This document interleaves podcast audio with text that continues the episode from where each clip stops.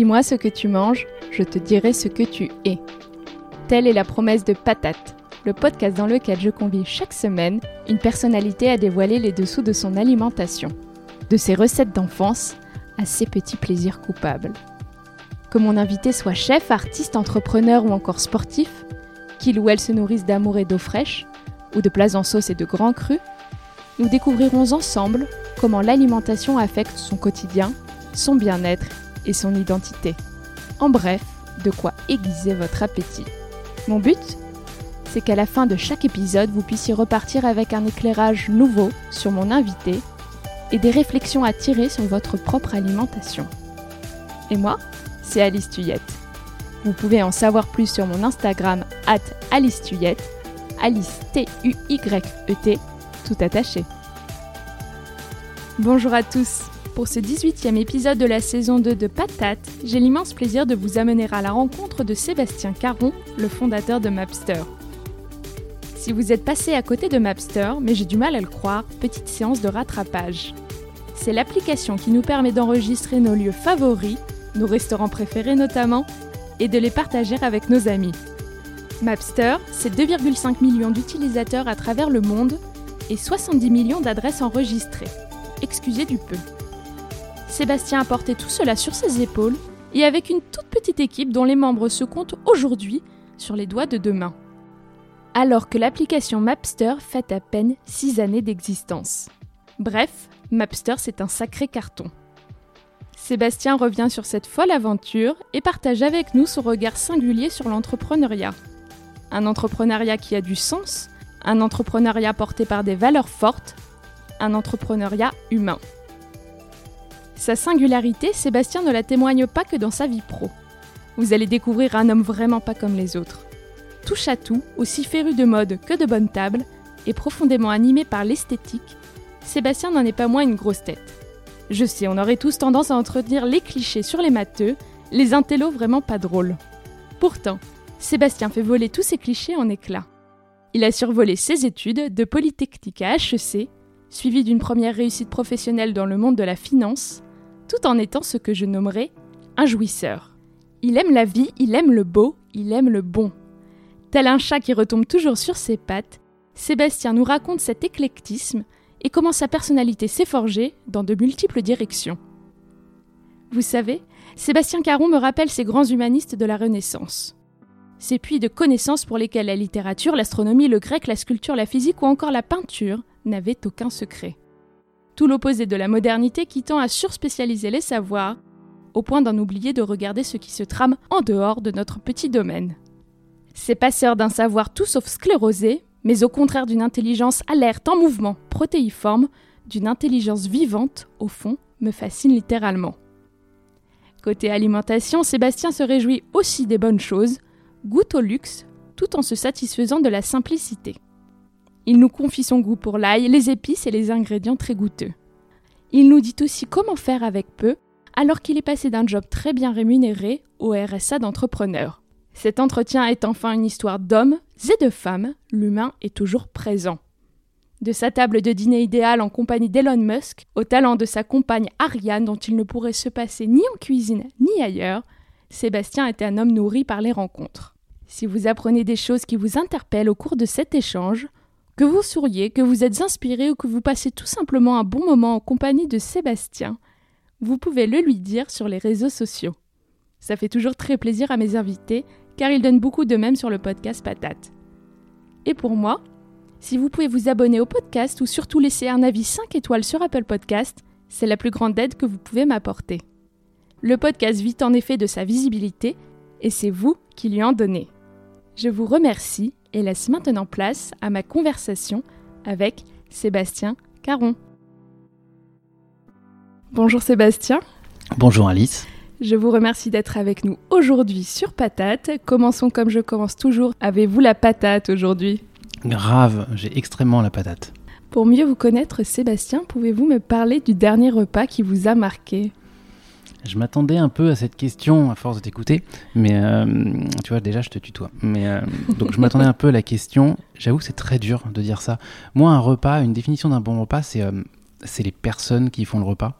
Et en fait, bah, j'arrête pas j'ai la chance de rencontrer beaucoup de personnes géniales euh, et, du coup c'est vrai que je passe des super bons repas avec eux.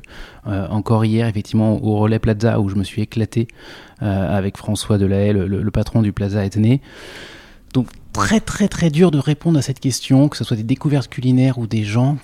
honnêtement je peux même pas te répondre sur un repas qui m'a plus marqué. J'ai beau chercher et je me suis préparé hein, mais j'ai pas trouvé la réponse. Très très dur pour moi. C'est peut-être le petit déjeuner que tu viens de m'offrir. Moi aussi, là, je suis passée au tutoiement, je suis euh, un peu distraite. Mais t'as raison, mais franchement, c'est une belle découverte encore. Ça, ça c'est un, de mes vrais kiffs en fait. C'est que pour moi, un, repas, c'est une découverte, soit d'une personne, soit d'un lieu, soit d'un ingrédient, un truc comme ça. Euh, et là, ça fait très longtemps que je voulais aller au Saint-Pearl. Euh, bah, je suis super content d'avoir goûté leur, leur, leur, petite pâtisserie parce que très très bonne comme ça pour démarrer la journée. J'avoue, c'est pas mal. C'est très chouette. Alors nous allons faire un saut dans le temps. Sébastien, où est-ce que vous avez grandi? Alors j'ai grandi dans, un, dans une toute petite ville au-delà de Versailles euh, qui s'appelle Noisy-le-Roi. Alors d'abord le Chênay, je suis né au Chênay, et ensuite Noisy-le-Roi, mais j'ai passé en gros toute mon adolescence, toute mon enfance là-bas, euh, sans jamais quasiment aller ni à Versailles ni à Paris. Donc euh, je suis né vraiment dans la banlieue et je suis resté dans la banlieue. Dans le cocon. Dans le cocon, exactement. Et qui cuisinait à la maison? Alors c'était un peu des deux, surtout maman quand même. Euh, papa aussi de temps en temps, ça dépendait des fois.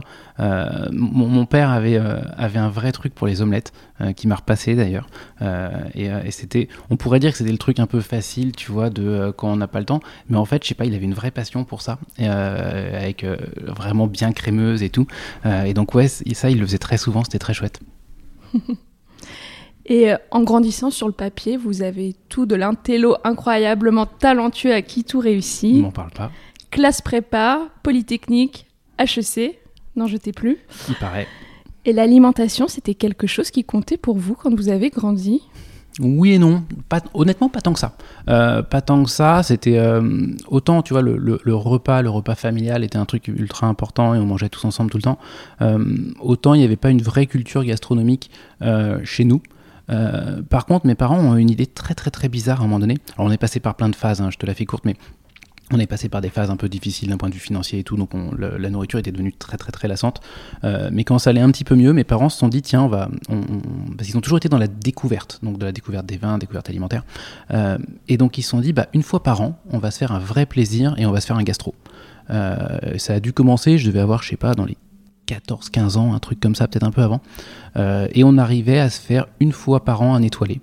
et c'était une découverte mais incroyable euh, de découvrir des, que ce soit des ingrédients qu'on ne connaissait pas. Je me souviens d'un velouté au haricot coco, je devais avoir, je sais pas, peut-être 12 ou 13 ans, euh, sur la place d'Hélice à Saint-Tropez, le truc. Et, et, et c'était, mais dinguissime. Euh, et on faisait ça, voilà, c'était le, le truc gastronomique qu'on faisait une fois par an, mais qui m'a développé, je pense, un vrai attrait, une vraie curiosité pour, pour la gastronomie.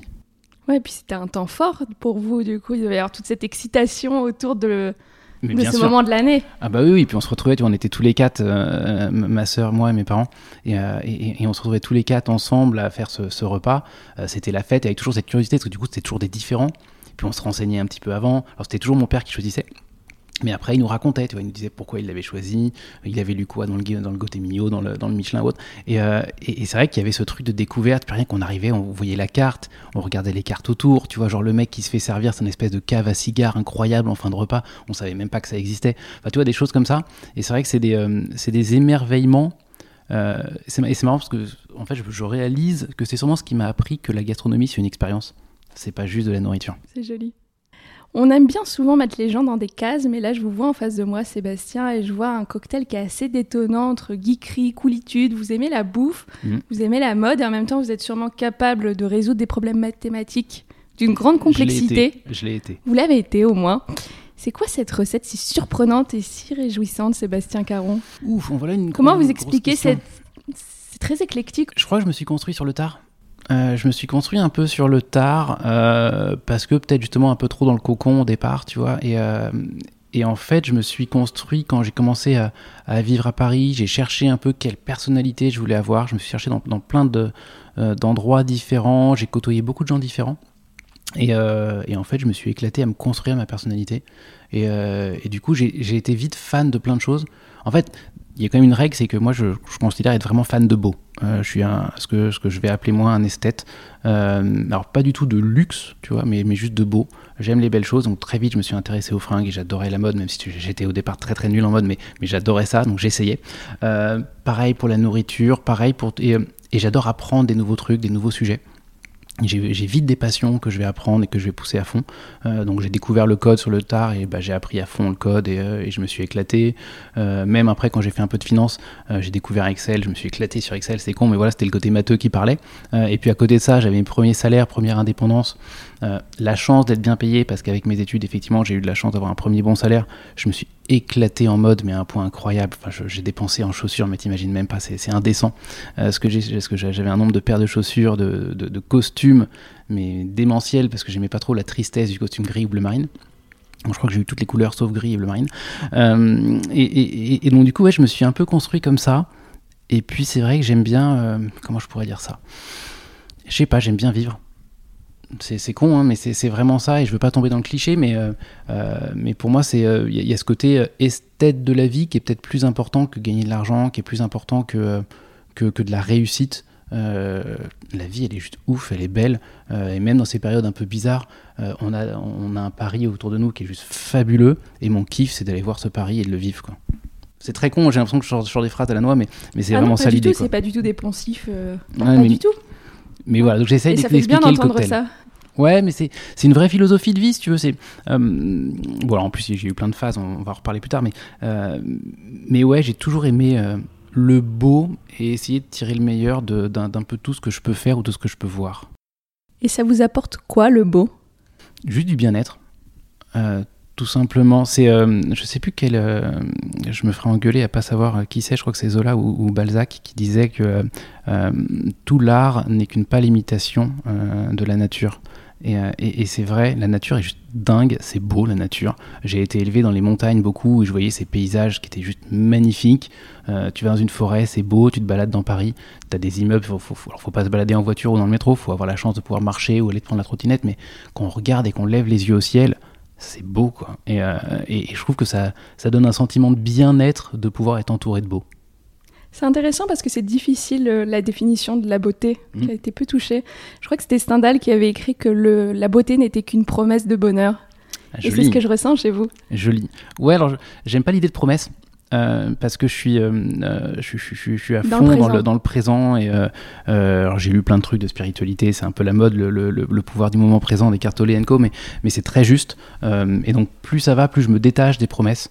Euh, et, euh, et c'est vrai que c'est une des grosses philosophies de ma vie de dire euh, je fais rien pour le futur. Et, et, ce que je fais, c'est pour maintenant, c'est pour parce que justement c'est maintenant que c'est beau quoi. Et fin d'adolescence, jeune adulte, pendant vos études, qu'on imagine quand même très prenantes, vous avez malgré tout eu le temps, pris le temps de sortir Assez peu, très honnêtement. Euh, déjà parce que j'étais casanier, euh, j'ai pas été euh, un, un, gros fêtard. bah déjà, là où j'ai grandi, il n'y avait pas grand chose. donc donc c'est sûr que. Et la classe prépa, vous l'avez faite où? Vous êtes resté chez vous Non, alors je suis parti à Versailles et, euh, et, pas et je suis loin. parti. Non, pas très loin, mais par contre, j'ai eu la chance d'être en internat. Euh, ça a été un des grands tournants, on va dire, et ça a été un vrai kiff. Euh, c'est assez bizarre de dire ça, mais moi j'ai adoré la prépa. Euh, alors oui, on bossait beaucoup, euh, mais mais je me suis fait un groupe de potes de dingue. Il y avait une ambiance dans l'internat qui était géniale. Euh, et, franchement, on s'est vraiment bien amusé. Ah, vous l'avez pas du tout vécu dans la souffrance, cette ah non, période non, que. Parce qu'on on, on l'entend parfois, ouais, ouais. évidemment. Non, la seule souffrance, ça a été que euh, bah, j'étais plus fatigué que d'habitude. Et, euh, et, moi, à ce moment-là, j'avais une grosse, grosse passion qui était le ski. C'était vraiment ma, passion numéro un. Euh, et je faisais de la compétition à outrance.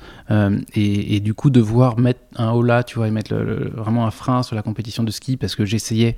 Et je me souviens les premières vacances, que ce soit à, à, Noël ou février, et je voyais que les résultats étaient pas là parce que j'étais juste fatigué. Euh, ça, ça a été un peu douloureux, ce côté fatigue, mais en dehors de ça, euh, vraiment pas de souffrance, au point même que euh, en fin de deuxième année, je me suis dit, bah, si je repique et si je fais une troisième année, c'est pas grave du tout. Et donc, même si je m'étais pas mis une pression de dingue pour les. Enfin, je m'étais mis la pression, j'avais bossé hein, bien sûr pour les concours, mais je m'étais pas stressé outre mesure en me disant de toute façon, si j'ai pas les écoles que je veux, je repique. parce que parce que c'était pas si grave que ça. J'avais adoré les matières que j'avais comprises. Typiquement, les maths, j'avais adoré les, les, maths en prépa, c'était génial. J'étais passé complètement à côté de la physique. Euh, et du coup, je me disais, au pire, je repique. ça va me permettre de comprendre la, physique que j'ai pas du tout compris. donc ouais, c'était plutôt un bon souvenir qu'un mauvais souvenir. Et puis flûte, vous avez eu Polytechnique. Exactement, flûte. On n'occupe pas quand on, quand on a Polytechnique. C'est exactement ça. C'était pas tout à fait euh, attendu. Euh, en plus, pour la petite histoire, les. Ah, vous, c'était plutôt un peu la, surprise euh, que vous ayez cette école-là? Alors la surprise, oui et non, c'est-à-dire que c'est quand même ce que je visais. Mais, mais par contre, c'était la surprise parce que par rapport à la façon dont ça s'est passé, je pensais pas l'avoir. moi, on m'a toujours éduqué en me disant, enfin, en, prépa, tu on me disait, toi, le, il faut absolument que tu, que tu passes l'écrit, parce que si tu passes l'écrit à l'oral, tu vas tout déchirer, parce que j'arrivais en colle à baratiner un truc euh, et, du coup je m'en sortais toujours pour me faire un peu souffler les réponses par les, euh, par les, les, colleurs euh, et, et, par les profs. Et ça détonne aussi ça. Parmi les, les élèves, on est encore très vert à cet âge-là. Peut-être aussi. Si vous aviez cette aisance relationnelle Alors je sais pas si c'était une aisance relationnelle, je pas jusqu'à ce que j'étais très timide. Mais euh, j'avais une sorte de dialectique, euh, on va dire socratienne, tu vois, euh, sans, sans, sans, vouloir mettre des mots, mais j'arrivais via des questionnements ou via des espèces de. où je faisais semblant d'expliquer ma pensée. Et, et, je voyais bien que le prof me disait oui ou non, et du coup ça m'orientait. Ah, le prof a couché la réponse. Exactement, c'est un peu ça, quoi. Exactement. vraiment la dialectique pure. Et, et, et en fait. Donc tous mes profs me disaient voilà, si tu passes l'écrit, c'est bon, l'oral, tu les doigts dans le nez. Et c'est exactement l'inverse qui s'est passé. Donc j'ai déchiré l'écrit, mais comme, euh, comme jamais j'avais déchiré l'écrit. Ma plus mauvaise note, je crois, à l'IC, ça devait être euh, en français ou euh, en philo, où, où j'ai eu genre 17, 17 hein, sur 20, un truc surréaliste. Ah, et incroyable, par Sébastien. Ah non, incroyable. Mais, mais je sais pas ce qui s'est passé ce jour-là. Mais par contre, enfin si, en philo, je me suis éclaté. Mais, mais par contre, l'oral, ça a été la catastrophe. C'est-à-dire qu'en physique et en chimie, je suis tombé deux, coup sur coup sur deux examinateurs, mais tu vois, complètement imperméable à mon petit numéro de charme. Euh, c'était l'enfer. Euh, et j'ai eu quand même 3 en chimie et 4 en physique à l'oral. Euh, et, quand tu as ces notes-là, parce que tu sais pas les notes en live, mais, bizarrement, tu le sens. Tu vois, quand tu n'arrives rien à faire pendant toute l'heure, tu vois, où tu es au tableau, et que tu dis juste, je vais essayer ça, et le mec te dit, essaye. Tu vois que ça marche pas. Tu fais, non, bah ça marche pas. Il dit, non. Tu dis, ok, je réessaye ça, essaye. C'était le seul dialogue qu'on a eu pendant une heure tu sais que ça s'est pas bien passé. Quoi. Donc, euh, donc j'ai eu ça. Et donc, en fait, je suis sorti des oraux en disant, bon, bah, c'est mort. Parce que c'était ma, pièce maîtresse, c'était les oraux, donc c'était mort. Et en fait, j'ai su seulement après que j'avais tellement de points d'avance que malgré mes oraux catastrophiques, euh, j'ai réussi à De toute manière, vous aviez tellement de crédit. Ouais, voilà. Mais, euh, mais donc, en gros, c'était quand même inattendu mhm. de, de, rentrer à l'X. et du coup, intérieurement, je m'étais vraiment préparé à repiquer. Quoi. Je m'étais dit, bon, bah, de toute façon, voilà, je repique. Et les années d'études ont été heureuses? Oh, oui. Ah ouais, c'était cool. Bah, euh, c'était un peu le cliché, tu mais une fois que tu rentres à l'école, après, tu vois, c'est quand même beaucoup, beaucoup plus, euh, plus sympa. Moi, j'ai toujours su que je voulais pas me battre pour, euh, pour être dans les premiers à la sortie. C'était pas mon délire. j'ai découvert plein d'activités extrascolaires qui étaient géniales, que ce soit la vidéo, que ce soit le sport. Et, et, je me suis vraiment, vraiment éclaté. les groupes de potes, l'aviron. Et, et, donc, du coup, moi, c'est ça qui m'a motivé. J'ai organisé des séminaires pour l'école, enfin, tu vois, ce genre de choses-là. Et je me suis plus éclaté en faisant ça. Ce qui fait que, du coup, la sortie petite polytechnique a été un peu douloureuse, euh, parce que là, il faut choisir, tu vois, une deuxième école, une école complémentaire. Et je me voyais vraiment pas faire un truc un peu classique euh, comme, euh, comme les télécoms, comme les ponts. Plus ça allait, plus je m'étais justement un peu affirmé dans une, dans une personnalité différente. et je voyais que ça collait pas. Quoi. et donc je me disais, ça, je peux pas. et heureusement, c'était la première année où HEC a ouvert quelques, quelques places, notamment pour un cursus qui s'appelait HEC Entrepreneur. Euh, et on était les tout premiers euh, polytechniciens à pouvoir rentrer là-dedans. Et pour moi, ça s'est présenté un peu comme une bulle d'air. Je me suis dit d'un coup, je vais faire un vrai truc, entrepreneuriat, je vais, euh, je vais faire du concret, parce qu'au bout d'un moment, la théorie, tu vois, c'est bien, hein, mais ça, ça, fait pas la vie. et donc j'étais vraiment fatigué de la théorie. Et donc je suis parti un peu à HEC, je vais pas dire par dépit, mais, mais tu vois, en mode, c'est finalement le seul truc qui est pour moi inimaginable, c'était ça, c'était enfin de faire du concret à HEC. Donc c'est pour ça que j'ai commencé à faire HEC derrière. On reviendra à la suite du parcours. J'ouvre maintenant une parenthèse, cher Sébastien, si vous le voulez bien, mais entre nous soit dit, vous n'avez pas le choix. C'est la séquence J'irai dîner chez vous. La cuisine, c'est le partage. Le partage, mmh. c'est la cuisine. Alors, je vais en apprendre un peu plus sur vos rituels d'hôtes. Mmh. Rien de plus simple, vous vous laissez guider, je commence les phrases et vous n'avez plus qu'à les compléter. Je vais tenter de pas trop réfléchir, vas-y. À la table de votre dîner idéal, vous inviterez Ah, l'enfer. Non, ça, c'est vraiment la mauvaise question. Euh, et en plus, comme je savais que tu allais me la poser, j'ai aussi réfléchi. Mais celle-là, elle est très compliquée. Non, alors, je vais tomber un peu dans des clichés et je vais essayer de pas faire trop de clichés. Euh, à la table de mon dîner idéal, pour moi, je mettrais euh, un mec comme Elon Musk, qui, franchement, je trouve, est un visionnaire de dingue, mais qui croit quand même qu'on vit dans une simulation. donc, je trouve ça assez drôle. que je mettrais à côté d'un Einstein, non pas pour les maths mais parce qu'il avait une approche presque religieuse de la physique, avec une réflexion assez extra. Il a, dit un jour qu'il ne croyait pas en Dieu, sauf au Dieu mystique de Spinoza. et je trouve ça assez extraordinaire parce que l'approche du dieu de Spinoza est, assez fantastique, euh, avec cette histoire du, tout, de l'amour et tout, qui est, assez génial et qui est en dehors de toute religion, parce que je suis assez anti-religion. Euh, donc je mettrais ces deux, ces deux personnes-là côte à côte, ça pourrait être assez sympa. Je pense que j'y mettrais écartelé, parce que euh, pour, pour cet aspect sagesse, spiritualité qui est extrêmement importante, surtout dans le monde où on, vit, j'y mettrais bien une Françoise Dolto, qui pour moi avait compris beaucoup de choses avant l'heure notamment que les enfants sont beaucoup plus sages que les adultes euh, et ils ont su garder cette notion de présent, justement de moment présent que, nous on a perdu parce qu'on vit dans nos pensées. Euh, c'est cliché aussi peut-être, mais euh, après tout, je mettrais Ariane, ma compagne, parce qu'elle a ce don relationnel d'animer des dîners et de faire sortir des choses extrêmement personnelles et profondes aux gens qu'elle rencontre. et je trouve que c'est un don extraordinaire. Donc pour animer ce dîner, je, trouverais, je compterais vraiment plus sur elle que sur moi, limite, parce que je serais un peu trop intimidé. Euh, ouais, je pense que ça serait à peu près ça. Ça, j'allais vous dire, vos invités sont assez euh, épatants. Et du coup, intimidants, peut-être. Ouais, et encore, j'ai failli te mettre Hildegarde euh, dedans, euh, qui, a, qui, a, qui, a, trouvé les, les, premières potions, on va dire, avec le, jardin des simples, etc. Donc oui, c'est des gens assez intimidants, je pense, ouais. Et vous cuisinerez quoi pour ces gens intimidants? Alors, déjà, faut bien, j'avoue, je laisserai sûrement Ariane cuisiner, euh, parce qu'elle est bien meilleure que moi. Euh, c'est un vrai cordon bleu. Non, moi, je pense que je ferais plutôt. Euh, bah, j'ai quelques petites spécialités. J'ai un chili sin carne qui, marche très très bien et qui est délicieux. donc, ce qui est sûr, c'est qu'on cuisinera végétarien, évidemment, mais et bio, local. donc, en fonction de la saison, ça dépendrait un peu. Mais je pense que je partirais sur quelque chose de très chaleureux pour une grande conversation. Donc que ça soit voilà, un, truc comme un faux bœuf bourguignon, un pot-au-feu euh, sans viande, un chili sin carne, tu vois, c'est ces espèces de plats de grand-mère où on est tous réunis autour de la table et limite avec la grosse marmite. Quoi. Le sujet de conversation que vous éviterez hmm, tout ce qui est inintéressant et futile, euh, donc la religion, l'économie, la politique, euh, tous les sujets qui ne sont. c'est l'auteur de Sapiens, j'oublie toujours son nom, qui disait ces espèces de réalités imaginaires. Euh, bah, justement, on, éviterait les réalités imaginaires euh, et on ne parlerait peut-être que de choses euh, réelles et concrètes. Le vêtement que vous porterez pour l'occasion. Ouf Pourquoi pas les chaussures? Ouais, non, alors honnêtement, je, je, je, ferai évidemment un, effort à ce niveau-là, mais, mais on va dire que je m'habille tous les jours. je, me mets je pas m'habiller pas toujours de la même manière, mais je me mets pas sur mon 31 pour des événements particuliers parce que j'aime me fringuer tous les jours. C'est un vrai plaisir pour moi le matin. Je sais qu'il y, a des gens comme euh, Zuckerberg ou euh, Barack Obama qui disent que le, matin ils veulent s'habiller toujours de la même manière pour ne pas euh, épuiser du cerveau disponible, on va dire, et pour pas se poser de questions. Moi, j'avoue que c'est un vrai bonheur le matin de choisir des, assortiments, de mettre, de mettre des tenues. Donc, donc je pense que je me ferai plaisir, mais rien d'excentrique non plus. L'objet porte-bonheur qu'on retrouvera sur votre table. Oh, voilà une bonne question.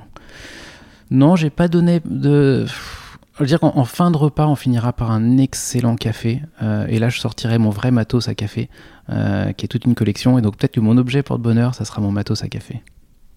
Et enfin, le plus beau compliment que l'on pourrait vous faire à la fin du dîner oh, Il est dur à formuler, je le, sens, tu vois, intérieurement, mais j'ai du mal à le formuler. Euh, juste, je pense, un truc du genre on se connaît bien, on a vraiment parlé profondément. Euh, et on, a échangé sur des vrais trucs et donc du coup on peut ressortir du dîner en disant on se connaît. Je referme la parenthèse, nous reparlerons un peu plus tard dans l'émission de Mapster, évidemment, même si je sais que vous êtes content qu'on le mette un petit peu de côté. Comment faire autrement Mais je voudrais maintenant échanger sur vous, sur votre rapport intime à l'alimentation. Si les assiettes que vous consommez régulièrement pouvaient parler, que diraient-elles de vous et de votre personnalité, Sébastien? Que j'adore goûter plein de trucs, que, que je suis très gourmand, euh, mais pas que de sucre, euh, vraiment de gourmand de tout. Et que j'avoue que moi, ma grande frustration des restaurants, et je rêverais d'un restaurant qui fait ça, euh, d'ailleurs c'est un peu ce qu'ils font avec les tapas, mais ce truc de pouvoir tout goûter. moi, c'est mon, mon, grand drame dans la vie, c'est de ne pas pouvoir tout goûter, et pas que alimentairement d'ailleurs. mais tu vois, par exemple, il y, y, a la boutique, j'habite juste à côté de la boutique de, de, de Christophe Michalak, et quand je rentre dans sa boutique, me dire je dois choisir un seul gâteau, c'est terriblement dur. Euh, et, c'est même pas que j'ai envie de, prendre tous les gâteaux pour tous les manger parce que ça ferait beaucoup trop et je les apprécierais même pas. Mais si je pouvais juste prendre une cuillère de chaque pour connaître les goûts, ça serait mon plus grand bonheur. Donc je pense que l'assiette, elle dirait ça, que, j'aime. J'ai un bon coup de cuillère, un bon, coup de fourchette, mais vraiment ce truc de ouais, j'adore goûter des nouveaux plats. Et ce qui veut dire que vous hésitez beaucoup quand vous êtes au restaurant devant votre carte ça m'arrive. Que vous êtes cet invité un petit peu pénible, ce convive un petit peu pénible. Ouais, je le fais de moins en moins, j'essaie de me soigner. Mais en fait, avant, je le faisais beaucoup parce que j'y réfléchissais beaucoup. Euh, et j'essaye vraiment de sortir de ce réflexe de réfléchir.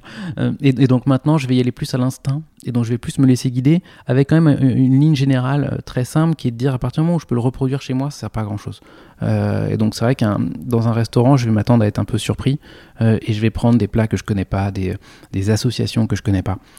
et donc finalement, je vais aller assez vite pour choisir vraiment le truc qui m'intrigue le plus. Euh, plutôt que juste euh, euh, le parfum qui me fait le plus envie, mais parce que je le connais déjà. Au fond, ça représente quoi manger pour vous? Oh, Un vrai moment de bonheur. pour moi, c'est une.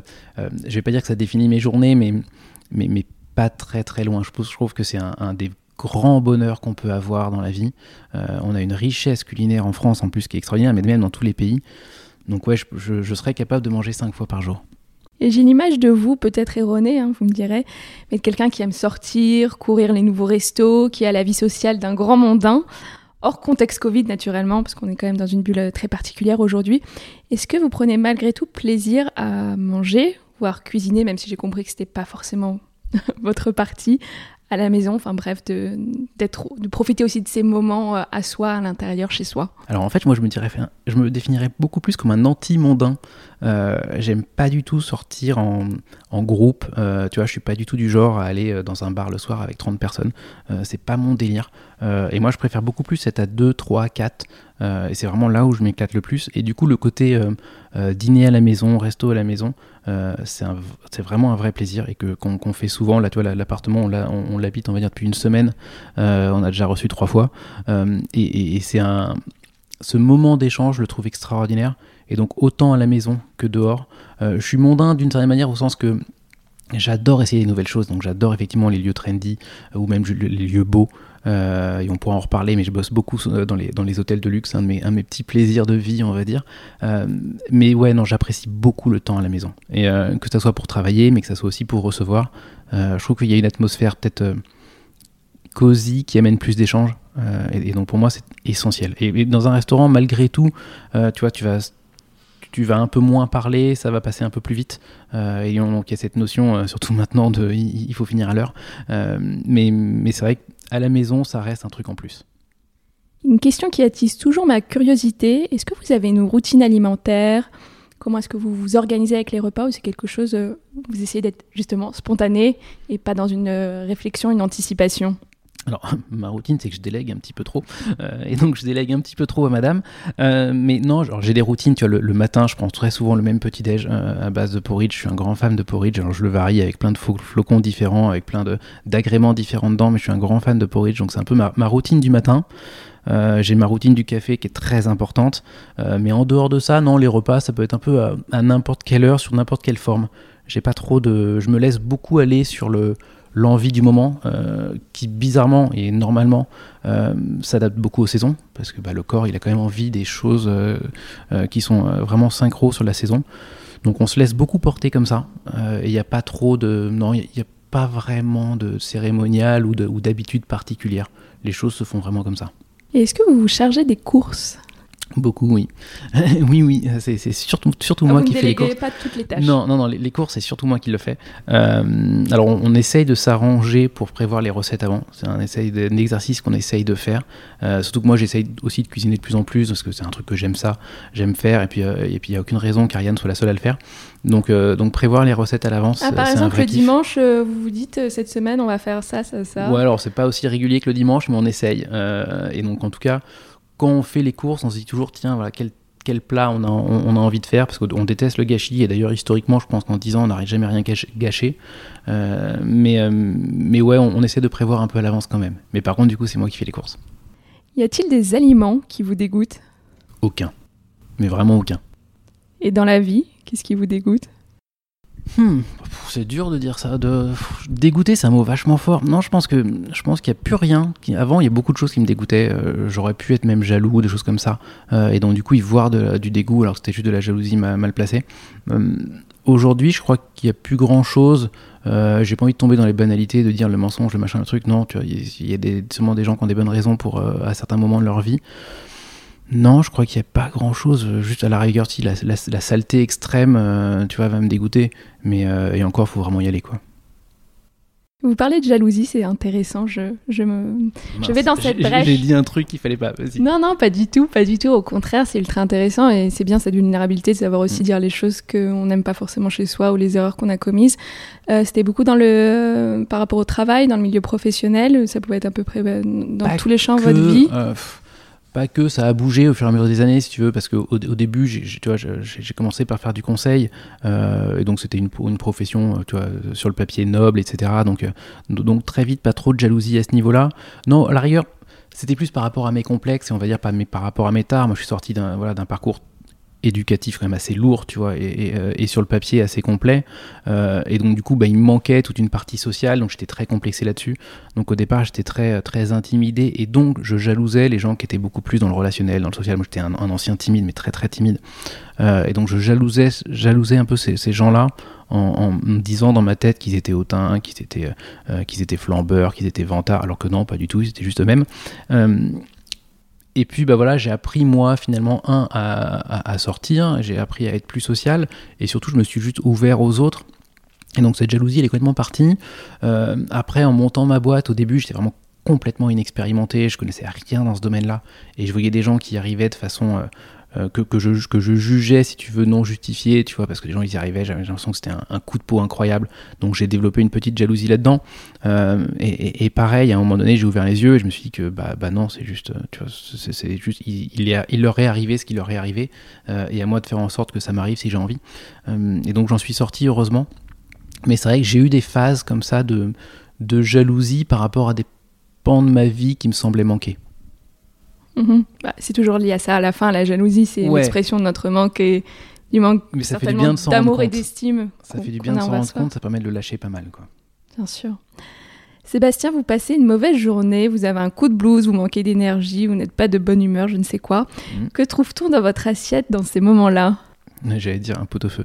Euh, ouais, un, comfort food, un, bon gros truc comme ça, si possible. Euh, euh, mais même finalement, tu vois, c'est con, mais on, peut se faire plein de trucs géniaux à la maison. Et euh, on, parlait tout à l'heure d'avocado toast, qui pour moi, pour un resto, est, une absurdité complète. Mais à la maison, euh, tu te fais un, petit toast grillé que tu vas, que tu vas frotter d'ail pour faire ça bien. Tu vas mettre ton avocat, que tu vas étaler dessus, un avocat bien frais.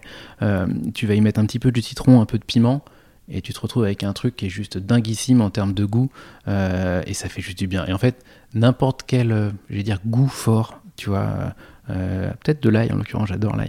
Euh, et j'en mange beaucoup trop, mais. Euh, mais du coup, un, truc à base d'ail, d'oignon, tu vois, des trucs un peu. Faut que ça vive. Ouais, faut que ça vive. C'est un très bon mot. C'est faut que ça vive. La nourriture, c'est notre carburant, c'est notre fuel littéralement par excellence, mais nous en avons d'autres. Qu'est-ce qui vous donne le plus d'énergie en dehors de la nourriture?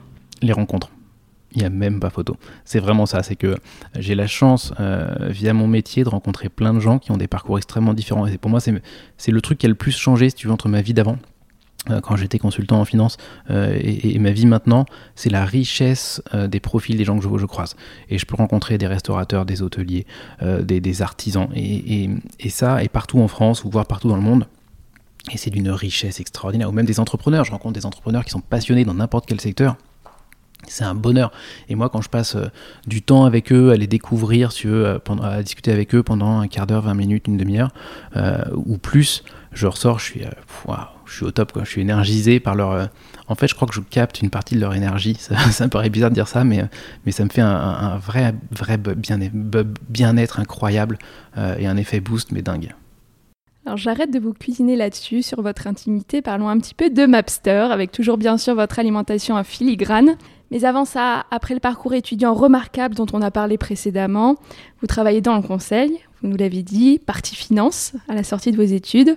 Mais j'ai cru comprendre que c'était avant tout une histoire d'homme et de vision du business plus qu'un réel attrait pour le secteur qui vous a amené à travailler dans le cabinet dans lequel vous êtes resté euh, pendant cette année. Ans, ouais, ans, exactement. Ouais, ça paraît long comme ça. Euh, ouais, c'est quoi Comment vous retrouvez là-dedans? Moi, je, je connaissais rien en finance, j'avais jamais fait de finance. Euh, C'était assez désespérant. Mais euh, non, pour la petite histoire, j'ai fait une première expérience catastrophique pendant un an dans un cabinet, mais je tairai le nom, mais c'était affreux. C'était tout l'inverse de ce qu'il faut faire dans une entreprise avec une ambiance, mais déplorable. Enfin, tout était déplorable. Euh, et donc, du coup, j'ai fui cette première expérience le plus vite possible. C'est-à-dire qu'en moins d'un an, vraiment, j'ai posé ma dème parce que je m'ennuyais à mourir. Et j'ai eu la chance de rencontrer euh, Christophe, un mec euh, assez génial, qui est devenu un peu mon mentor ensuite dans cette deuxième boîte ensuite, qui était en train de créer un cabinet de, de conseil en finance. Donc moi je connaissais rien à la finance. et il me dit, bah voilà, on est sept, on est en train de créer ça. Et il me raconte juste les valeurs avec lesquelles ils veulent le créer. Valeurs d'entraide, valeurs de très extrêmement humaines. Euh, euh, et, et, ce truc de dire, c'est pas parce que c'est un cabinet de conseil avec des associés, et puis c'est très, très hiérarchique dans un cabinet de conseil, donc tu as tout un tas de grades en dessous avec euh, les juniors tout en bas. mais par contre, là, ça va pas être une structure pyramidale avec genre 3 associés et 20, et 20 stagiaires en bas. Là, c'est il y aura une structure beaucoup plus en tonneau, c'est moins sexy, mais c'est ça l'idée, avec le même nombre quasiment de, de, chaque grade, et où du coup, les gens vont vraiment tous bosser ensemble main dans la main. Et en fait, c'est vraiment ce discours-là qui m'a plu, euh, et j'y suis rentré pour ça. Alors en plus, c'était la création d'une boîte. Donc il y avait tout le côté start-up finalement, euh, sans que je sache que c'est une start-up, mais donc c'était assez fabuleux de, de, tout construire avec eux, la recherche des bureaux, le mobilier, euh, créer le site web, enfin tout, tout, mettre en place une stratégie de recrutement, enfin tout ça, c'était ah, assez. Vous avez touché à tout de, de A à Z. Ah ouais, moi, je, et, je veux dire que la finance ne faisait partie que la moitié de mon temps. quasiment tellement je faisais d'autres trucs et donc ça c'était un, un, vrai bonheur et tout ça avec cette équipe complètement dingue d'extraterrestres qui ont pris, par exemple, je te donne juste une décision qui pour moi est, représentative, mais euh, ils ont décidé de dépatrimonialiser la société. C'est-à-dire qu'en gros, les parts des actionnaires ne peuvent pas prendre de valeur. Donc euh, maintenant, la boîte, quand, moi j'y étais, on était 8 quand, on quand je suis rentré, euh, et, et est-ce que j'étais le premier embauché, donc c'était assez rigolo. Et maintenant, ils doivent être, je sais pas, peut-être 500, un truc comme ça. et ils n'ont pas pu s'enrichir sur le dos des employés parce que les parts de la, des actions valent toujours la même chose. Et ça, je trouve ça juste extraordinaire. Ah oui, c'est extraordinaire au sens euh, littéral aussi. Ah oui, complètement. C'est une anomalie de. C'est une anomalie de marché, complète. Du coup, ils peuvent pas être achetés. Ils peuvent pas. Euh, un associé qui va rentrer à un moment donné et partir cinq ans après, bah, il pourra pas faire d'une plus-value en vendant ses parts. Euh, voilà, tout est comme ça. C'est-à-dire que tu, il y avait à aucun moment le, tu vois, le, schéma classique en boîte de conseil qui ne peut pas arriver chez eux, c'est l'associé qui va te dire à 8 heures du soir, tiens, il me faut que ce truc-là, passe-moi les corrections sur ce rapport. Il faut que ce soit prêt pour euh, demain matin 9h, euh, et du coup tu vas avoir le junior qui va bosser toute la nuit, ça, ça n'existe pas chez eux. quoi. C'est-à-dire que si vraiment il faut bosser tard la nuit, bah, tu peux être sûr que euh, l'associé il va bosser tard avec toi. sauf que comme des rapports complètement différents. Complètement. Et moi, quand ils m'ont embauché, ils m'ont tout de suite annoncé ça, et ils m'ont dit tout de suite, nous, tu vois, ils avaient déjà, je sais pas, 45 ans à l'époque, peut-être 40, 45 ans, et ils m'ont tous dit, nous, on a une famille, on a des gamins, donc on veut pas rentrer tard. Donc tu ne rentreras pas tard. Et c'est vraiment ce qui s'est passé. Et, euh, ça s'est passé avec une, bienveillance. Enfin, ça m'a donné goût à la bienveillance. Euh, et, et j'ai vu qu'on pouvait faire des boîtes différemment. Et, euh, et c'était une expérience enrichissante, mais à un point incroyable d'un point de vue humain. Ouais. Et c'est devenu une deuxième famille. Et, et j'adore ces gens. Et je trouve que je leur suis extrêmement reconnaissant. En plus, ils m'ont pris. J'étais bébé professionnellement. Tu vois, je connaissais rien de rien. Tu sors d'école. Surtout ces écoles-là où, franchement, mine de rien c'est très dans la théorie, tu vois, et pas très dans la, dans la pratique. Oui, tu sais pas faire grand chose. Euh, non, tu sais pas faire grand chose. Je connaissais vraiment pas la finance et ils m'ont tout appris. Euh, et je suis sorti de là sept ans après, bah, j'étais ouais, j'étais pas le même quoi.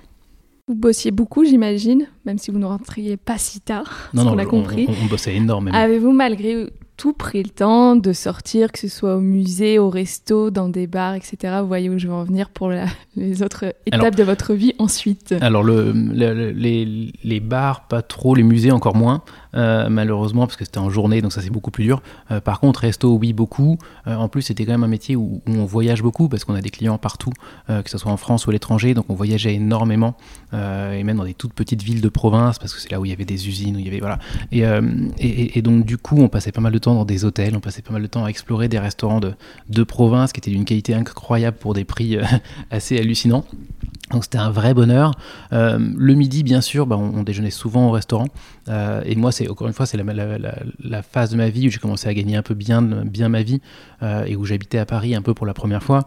Donc c'est vrai que je passais tous mes week-ends à sortir, à, aller faire le brunch, le, déjeuner, le dîner, du shopping entre temps. J'explorais le marais en long, en large, en travers, la rive gauche, les, grands, magasins. c'est là où j'ai commencé à développer une vraie passion pour euh, ce qu'on appelle les souliers et pas les chaussures. Euh, et donc je suis devenu un peu taré de ces machins-là avec des, des, chaussures de toutes les couleurs, enfin bref. Euh, les costumes, pareil, j'ai découvert les costumes sur mesure, enfin voilà, tous les trucs un peu clichés mais qui sont extraordinaires d'artisanat et de beau, malgré tout. et on peut le faire de façon pas si chère que ça aussi, ce qui est quand même intéressant à dire. et donc ouais, j'ai commencé à vivre comme un esthète à ce moment-là on va dire. C'était vraiment le, ma période où je me suis épanoui le plus à ce niveau-là, même beaucoup trop, parce que je suis tombé beaucoup dans le consumériste. Euh, et heureusement, j'en suis ressorti. Euh, mais c'est vrai que c'était euh, un, vrai moment d'éclate quand même, de découverte en fait de toute la richesse qu'on avait. Quoi. Oui, on, revient à ce que vous disiez tout à l'heure sur euh, la manière dont vous vous êtes forgé une personnalité. Euh, Exactement. Beaucoup dans cette période-là, j'ai l'impression. Bien sûr, parce qu'ils ils, m'ont pris, euh, ils, m'ont pris bébé, ce que je disais tout à l'heure, et puis malgré tout, et je dis pas du tout ça pour les critiquer, mais c'est un monde qui est quand même très, je vais pas dire conservateur, c'est pas le mot, mais peut-être quand même un peu, et où du coup les codes sont très présents. tout le monde est habillé un peu pareil, tout le monde se comporte un peu pareil, etc. Et moi, j'avais vraiment envie de. J'ai jamais aimé être pareil. Euh, c'est un truc, ça, ça, me déplaisait beaucoup. Ils vous ont laissé cet espace pour exprimer cette originalité-là? Ah, ils en ont un peu souffert, les pauvres, euh, parce que je leur en ai fait voir un peu toutes les couleurs. Mais oui, oui, ils m'ont laissé faire. Euh, on a même instauré, on était une des premières boîtes, je pense, en France à faire le, le, le, Friday. Je ne sais même plus comment on appelle ça. Casual Friday. casual Friday, exactement. C'est le, le, vendredi où on met des fringues un peu plus moi, casual. Moi, j'étais très, très, très loin dans, dans, le casual le, vendredi. Et on a des photos qui sont restées, qui étaient assez superbes, où les, où les associés essayaient mes fringues, tellement ils étaient assez surpris des, des, vestes que je ramenais ou autres. mais, mais ouais, ils m'ont laissé beaucoup m'exprimer. Euh, tant par les costumes et les chaussures.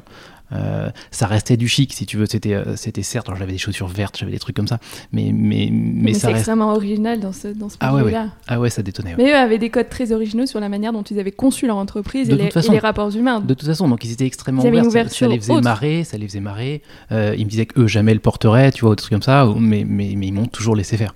Euh, et, c'est vrai que je me suis vraiment éclaté à choisir mes cravates euh, en tricot et tout. Enfin, ouais, c'était mon petit délire à moi. C'est-à-dire dans le, dans le petit espace de liberté de ce monde très codifié où il faut un, costume cravate, euh, je me suis éclaté à choisir mes costumes, mes tissus, mes machins. je suis devenu un peu un geek, tu vois, du, du, costume et des, et des chaussures. Quoi. et après, avec l'entrepreneuriat, vous avez, là, je vous vois, vous êtes habillé d'une manière assez euh, sobre aujourd'hui, euh, un, joli petit pull, un jean. Mm. C'est fini les costumes et tout. Ça vous manque un peu cette euh, originalité que vous pouviez exprimer à travers la mode, que vous pourriez toujours exprimer aujourd'hui d'ailleurs, mais vous êtes passé un petit peu à autre chose? Ouais, alors j'exprime toujours, c'est-à-dire que j'ai toujours quand même des, des, tenues un petit peu. je vais mettre de la couleur, je vais mettre et surtout je vais essayer d'être assez mode d'une certaine manière. J'aime pas le mode au sens suivre la mode du temps mais mode au sens euh, recherche. mode. Voilà, mais par contre plus mode au sens euh, recherché, euh, bah parce que voilà, j'aime bien, j'aime bien avoir un look, on va dire ça comme ça. Pour moi, plus que pour les autres. mais du coup, oui, les, costumes au départ m'ont beaucoup manqué. et puis on se sent bien dans un costume. C'est un peu comme une carapace. T'enfiles ça, surtout s'il est bien taillé. Tu, tu, te sens, ouais, tu, tu, te tiens droit et tout. Donc au début, ça m'a un peu manqué. Et puis finalement, ce sentiment de liberté de pas en mettre était quand même euh, vraiment beaucoup plus fort et, du coup avoir une, variété de tenues potentielles qui était quand même beaucoup plus importante. Ça, ça m'a vraiment plu aussi. Donc quand je suis sorti du costume, j'étais quand même bien content. Euh, et puis après, quand même ce truc aussi de futilité qui est revenu et où je me disais bon c'est bien de, tu vois, de, varier les plaisirs, mais ça reste de la fringue quoi. À un moment donné, il faut aussi avoir une certaine sobriété. Donc je cherche toujours à aller dans l'élégance, dans, le, dans ce que je vais trouver moi beau euh, et, me faire plaisir sur des fringues. Euh, mais par contre, mon, budget a été réduit par à peu près 100. Euh, et, c'est vrai que j'achète beaucoup moins de fringues. Votre salaire. ouais, ouais, même plus que ça, mon salaire. Mais, mais il est quand même passé à zéro. mais on pourra en reparler si tu veux. Mais ouais, non, j'ai appris à vivre du coup avec peu. et c'était aussi un vrai bonheur de savoir faire avec peu. Donc le costume, j'ai adoré et j'adore des beaux costumes, mais je sais que j'en reporterai plus, sauf à des, événements, tu vois, un peu particuliers, dont j'en ai gardé très peu. J'étais monté à 30 costumes, je crois, un truc comme ça. Euh, et donc j'ai tout euh, donné ou, euh, ou, revendu, à part voilà trois costumes que j'ai gardés qui sont mes plus beaux. Et ceux-là, je les garde pour les grandes occasions, mais je suis content aussi de ne plus en porter. Question tarte à la crème maintenant, mais j'y vais. On y vient à Mapster, on demande toujours aux entrepreneurs d'où leur vient l'idée de leur boîte. Ça doit être un peu fatigant et lassant de le raconter. Sébastien, donc comment avez-vous eu ensuite l'idée de créer Mapster après une première boîte euh, que vous avez vite arrêtée? Et avec quelle mission en tête? Alors justement, sans aucune mission. Euh, c'est aussi un peu ça, je pense, c'est une, une, des particularités de Mapster, c'est que je l'ai pas pensé cette boîte. Euh, j'avais, je sortais, tu veux, du, conseil en finance. Je savais que je voulais devenir entrepreneur, que je voulais monter une boîte. C'était vraiment un truc qui était euh, ancré en moi. J'avais cette, cette, vraiment cette envie profondément, mais je savais pas du tout, du tout dans quel secteur. Et comme j'étais formaté consultant, bah, je l'ai fait comme un consultant. Donc j'ai fait mon étude de marché, mon opportunité et tout. Et c'est comme ça que j'ai créé ma première boîte, qui était, voilà, on va même pas en parler tellement c'était chiant, mais mais je l'ai créé pour une très mauvaise raison pour moi, euh, à savoir parce que j'y voyais une opportunité. Et pendant que je me battais, je me débattais un peu sur cette boîte qui marchait pas si mal en plus, que j'avais réussi à vendre les, les, produits assez vite. Mais euh, c'était une boîte de quoi, par curiosité, pour les auditeurs? C'était un truc où je vendais un module euh, pour les sites marchands, pour que par exemple, quand tu es sur un site comme Amazon ou la Fnac et que tu regardes un appareil photo, tu puisses en live aller chatter à tous tes potes sur tous les réseaux qui existaient à l'époque pour leur dire, avant même de sortir du site, pour leur dire mais qu'est-ce que vous en pensez? Est-ce que vous connaissez cet appareil photo? Euh, Lequel je prends? Euh, Essayer de, demander le côté, euh, demander l'avis à un pote, tu vois, essayer d'automatiser mhm. ça. Et du coup, les sites marchands étaient super intéressés par, par mettre ça parce que ça leur permettait de rester sur la, la page du site marchand au lieu d'aller voir ailleurs et ensuite d'essayer de te faire revenir. Oui, ce qui est la grande crainte évidemment de tout site marchand. Exactement. Donc c'était ça sur le papier. Euh, sauf que, bah voilà, chiantissime à faire. Euh, moi, je n'étais pas du tout utilisateur des réseaux sociaux, donc euh, j'étais même pas vraiment utilisateur moi de mon produit. c'était des clients qui du coup étaient quand même des gros mammouths, donc un peu durs en termes de timing, en termes de lenteur et tout. Donc je m'amusais pas à monter ça. Et, sans m'en rendre compte, euh, je parlais de Mapster tout le temps à mes potes, mais je m'en rendais même pas compte. Euh, c'est-à-dire que pourtant j'avais fait une liste hein, d'idées potentielles, si tu veux, quand j'avais fait mon étude de marché, et elle était même pas dedans. Euh, mais c'est juste, je sais même plus à quel moment, mais à un moment donné, un dîner, des, gens me disent, des, potes à moi me disent, mais on comprend pas, tu, tu es en train de monter cette boîte auquel on comprend rien. En plus, je les faisais intervenir, je les faisais brainstormer avec moi sur cette boîte, enfin bref, l'horreur pour eux. Et, et, et ils me disaient, mais t'arrêtes pas de nous parler en fait de ce produit. ça s'appelait pas Mapster à l'époque, mais t'arrêtes pas de nous parler de cette appli. Pourquoi tu nous fais pas ça alors qu'en plus nous ça nous serait utile parce qu'on adorerait une appli comme ça euh, au lieu de faire celle que tu es en train de monter? Et donc, je me disais, bon, quand même, c'est vrai, il faudra le faire. Mais je me disais, je le ferai peut-être, tu vois, en, side project un jour euh, plus tard. Euh, et j'ai une, une, bonne amie, euh, Pauline, qui, qui, est photographe et qui un jour m'a fait, on va dire, un, un, coup dans le dos, mais qui était génial. C'est-à-dire qu'elle a mis sur son Facebook Est-ce que vous connaissez une appli qui fait ça? Un message parce qu'elle en avait ras-le-bol d'attendre que, que, que, que, je le fasse. Ah, vous avez besoin de ce petit coup de pied aux fesses pour. Bah, en fait, j'ai vu le nombre de réponses. Au départ, si tu veux, je me disais, c'est moi et mes potes. Tu vois, on a besoin de ce truc-là, mais à aucun moment, je me disais, c'était un, besoin qui était, euh, tu vois, très très large, quoi, plus mmh. universel. Et elle s'est pris, mais je sais plus, elle m'avait envoyé la, la capture d'écran, mais genre sans réponse dans l'heure. Euh, de gens qui disaient mais euh, on essaye de détourner Google Maps, détourner Foursquare, mais, mais oui, pourquoi ça n'existe pas? D'autres qui disent ah ouais, il faut le faire. Et là, d'un coup, je me suis dit mince, il y a quelqu'un d'autre qui va le faire. Voilà, vous avez senti le fameux pain que tout entrepreneur doit sentir pour créer sa boîte. Et je me suis dit, malgré tout, j'avais pas envie de la faire tout de suite, mais en fait, j'avais envie de la faire. Et, et, tu vois, ça m'a réveillé. Et d'un coup, je me dis, bon, bah, il faut que je le fasse tout de suite. Euh, et, donc, du coup, c'est comme ça, bon, je te la fais courte, hein, mais c'est comme ça euh, que, que, que, je me suis lancé à fond là-dedans, en me disant, mais en fait, c'est un besoin universel et il faut absolument le faire.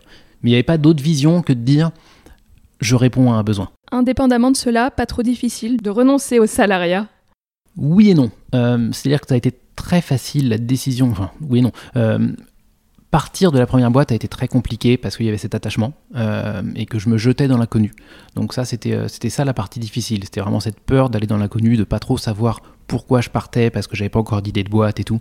Euh, donc là, j'ai passé des semaines assez affreuses à me poser la question de qu'est-ce que je fais. C'était un peu dur. Mais par contre, le côté quitter le monde du salariat et de quitter un salaire euh, ça, il n'y avait aucune difficulté à ce moment-là, au sens que je ne l'ai pas mesuré, tout simplement.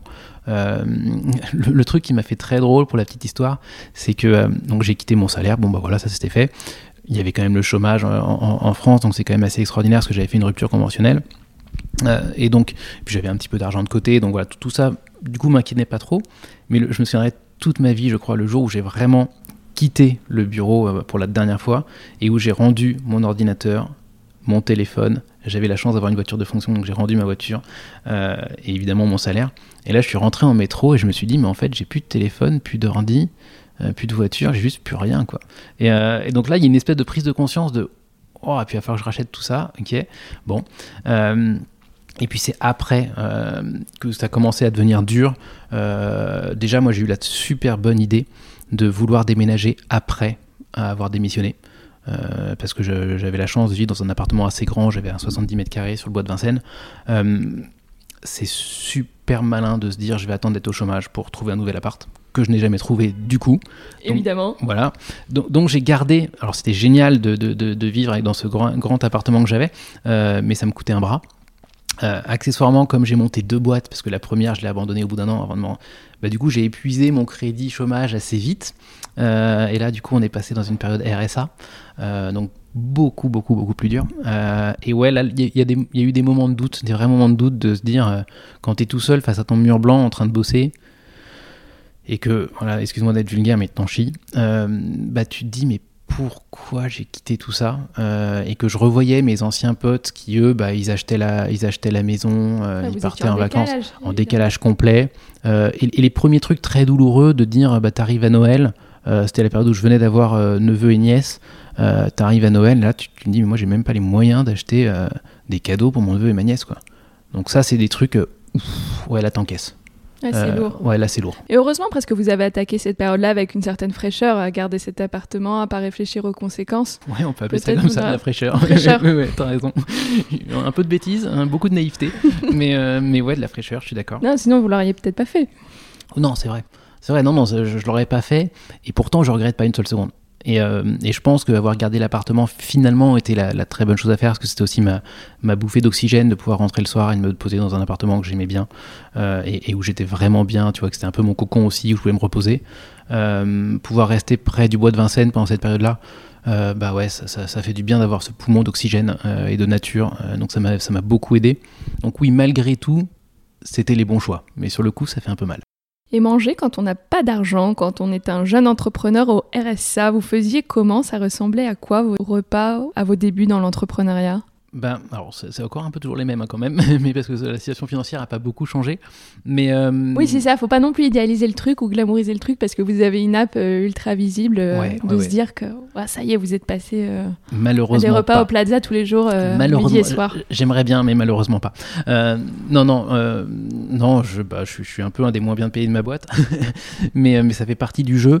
heureusement, je suis plus en RSA parce que j'ai eu des, des, des, investisseurs, on va dire, qui ont eu la chance de me faire confiance euh, et donc qui m'ont permis de me verser un salaire. Donc ça a un peu changé quand même. Mais en gros, non, ce qui s'est passé, et c'est un peu frustrant, c'est que j'ai monté cette boîte parce que j'adorais aller dans des restos euh, ou dans des nouveaux hôtels ou découvrir des nouveaux lieux, et je me suis retrouvé dans une situation où je ne pouvais plus le faire.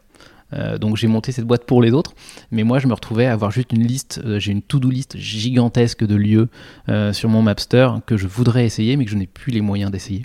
Quelle ironie du sort. Ça, ouais, ça, faisait un peu mal au début, maintenant j'en rigole. et puis bon, voilà, j'ai retrouvé un certain train de vie, on va dire, donc je peux, on, peut se permettre, on va dire, de faire un resto par semaine, ou tu vois, bah, peut-être un peu moins, mais voilà, on n'en est pas très loin.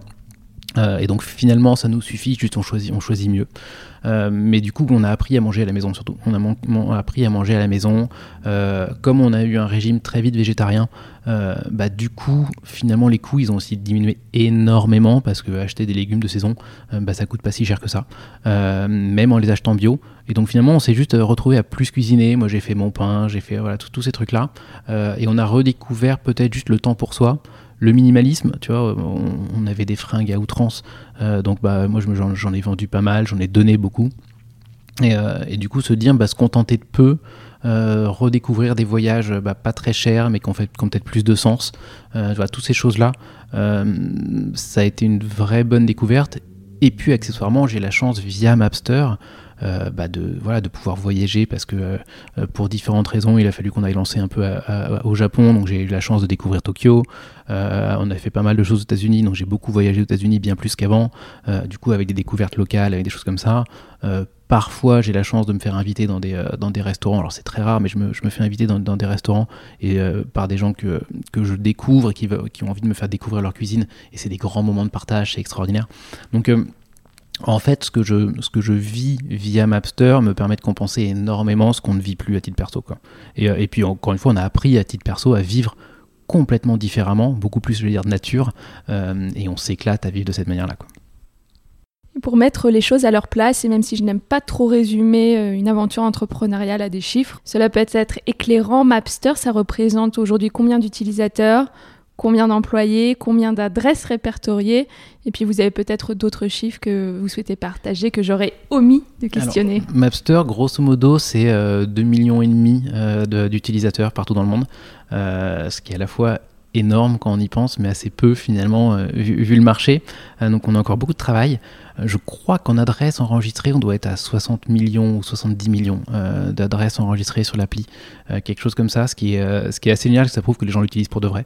et on a vraiment des, des, fous furieux qui en ont genre 5000, 6000 sur leur carte. C'est assez génial. Et moi, c'est bizarre parce que c'est à la fois naturel, mais c'est à la fois ultra gratifiant. C'est juste de voir combien de potes j'ai qui utilisent Mapster. Euh, et, je trouve ça dingue parce que du coup, ça veut vraiment dire que mes potes, ils l'utilisent pour de vrai. Donc ce qu'ils me disaient au début, c'était réel, quoi. ils en avaient vraiment besoin. Et, euh, et je suis loin d'être moi un des plus gros utilisateurs de l'appli. Tous mes potes quasiment l'utilisent plus que moi, ce qui est un, vrai bonheur à avoir. Et en fait, le seul frein, c'est qu'on n'est pas assez connu, hein, pour être très clair. Euh, et, et, on n'est que 8 pour faire tout ça, donc ce qui est ridicule, on est lilliputien. Euh, mais on fait avec les moyens du bord, on n'a pas beaucoup d'argent, on ne gagne pas notre vie avec Mapster, euh, donc il faut quand même le dire. Donc du coup, bah ouais, on fait, euh, on fait avec nos petits moyens, mais avec nos petits moyens, on arrive à servir 2 millions et demi de personnes. De temps en temps, ça m'angoisse, je t'avoue. Ah, ça peut être vertigineux comme pensée. Bah, c'est surtout de me dire, les gens qui utilisent Mapster, ils me confient leurs principales adresses, et s'ils les mettent dans Mapster, ils les mettent pas ailleurs. Alors on a plein d'outils de sauvegarde, etc., Mais, mais je me dis, mais si Mapster ferme un jour, si on se plante, si pour X raisons on se plante, on n'arrive pas à trouver notre business model, on n'arrive pas à trouver de nouveaux investisseurs, on se plante, j'ai 2 millions et demi de personnes qui me font confiance pour garder leurs adresses. Et donc ouais, de temps en temps ça m'angoisse. Donc on a un nombre de sauvegardes de dingue, on a, on a plein d'outils pour que eux récupèrent les adresses dès qu'ils nous le demandent, etc. Euh, et évidemment on se bat pour gagner de l'argent. Mais, euh, mais c'est vrai que de temps en temps on se dit, waouh, 2 millions et demi de personnes. Quand j'ai un crash, parce que ça arrive de temps en temps, tu vois que les serveurs plantent pour X raisons, il y a une saturation ou autre, mais moi je suis dans un état euh, genre ça dure jamais plus de 5-10 minutes, mais je, pendant ces 5-10 minutes, je vis l'enfer. Ah, c'est un stress intense. Ouais. Mais c'est dingue quand j'ai réfléchi la dichotomie qu'il y a entre la taille de cette équipe et le nombre de personnes qui utilisent cette app. Mais le, le, nombre de gens qui pensent qu'on est une énorme boîte, c'est assez drôle. Moi, c'est très souvent que je rencontre des partenaires en France et, euh, où je dis bonjour Sébastien Mapster et ils me disent Ah, c'est vous, l'équipe française de Mapster euh, bah non, en fait, c'est nous. Et même, il y a des marques tu vois, qui nous envoient des emails en anglais. Et euh, des marques françaises, et on leur dit, mais on peut passer si vous voulez, on est juste à côté. et on arrive, par exemple, en entretien, tu vois, ou, en rendez-vous, on arrive à deux ou trois. Euh, et là, on leur dit, bah, en fait, il y a la moitié de l'équipe devant vous. Quoi. Et encore, là, on est 8, je te dis, on est 8, un peu avec fierté, parce qu'on vient d'embaucher deux stagiaires qui étaient avec nous pendant le confinement, qu'on a gardé pendant le confinement et qu'on a embauché derrière. Mais on était 6 il y a encore, tu vois, il y a, encore 3 mois, quoi. Donc, donc c'est vrai qu'on est vraiment une toute petite équipe. Le miracle Mapster, vous l'expliquez comment? Pourquoi la mayonnaise a-t-elle pris selon vous? J'allais dire parce qu'on fait les choses bien. Euh, non, mais je pense qu'il y a deux raisons. Un, parce qu'on est utile. Euh, et ça, c'est un truc qui m'a toujours drivé. Tu vois, tu parlais de vision tout à l'heure.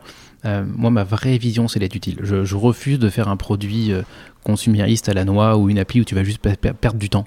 alors peut-être que pour les chiffres et la finance et la pub, ça serait mieux. mais comme nous, on fait pas de pub, c'est pas très grave.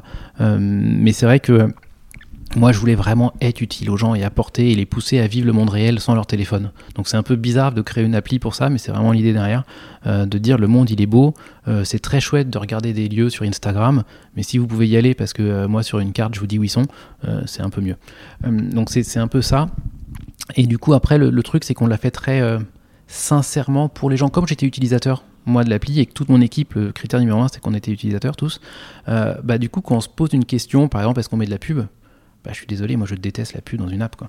Donc euh, si moi je le déteste pour moi, je vais pas l'imposer à mes utilisateurs. Euh, moi j'ai hors de question que mes données personnelles fuitent. Donc bah, du coup, nous, on vend pas la donnée personnelle. Euh, on, a cette culture du privé, on a cette culture en fait de l'utilisateur d'abord, que je pense qui s'est ressenti très vite. Et du coup, on a développé une grande proximité avec nos utilisateurs. On répond à tous les emails qu'on nous envoie, etc. Ça prend du temps, mais on le fait. Et pour nous, c'est important. Et donc, je pense que c'est ça qui a, qui a dû intriguer au début parce qu'on était un peu les seuls à faire un truc comme ça. et je pense que c'est ce qui explique aussi le succès. Et quelle monétisation alors? Quelles sont vos sources de revenus Sébastien? Alors on en a essayé pas mal. on en a essayé pas mal. Non, en gros, euh, aujourd'hui on a, on, a deux sources de revenus. Enfin on en a une et on a une deuxième qu'on développe. Euh, la première source de revenus, c'est qu'on a des marques euh, qui, nous, qui nous appellent et qui nous disent, bah voilà, moi j'ai envie de faire une carte sur Mapster et de la diffuser soit en, en interne dans ma boîte pour mes, pour mes collègues, soit à l'extérieur auprès du grand public et ils nous payent du coup pour, pour qu'on les aide à créer cette carte. Donc ça, c'est la première source de revenus. Euh, et, la, deuxième source, mais c'est pas très récurrent par contre malheureusement, mais, les, montants sont très sympathiques parce qu'ils se sont rendus compte qu'on a une communauté d'utilisateurs qui est... Euh, euh, comment je pourrais dire ça? Les, gens qui utilisent Mapster, c'est les leaders d'opinion dans leur groupe d'amis. C'est la chance qu'on a, c'est-à-dire que si tu utilises Mapster, ça veut dire grosso modo que c'est à toi que tes potes vont demander où aller.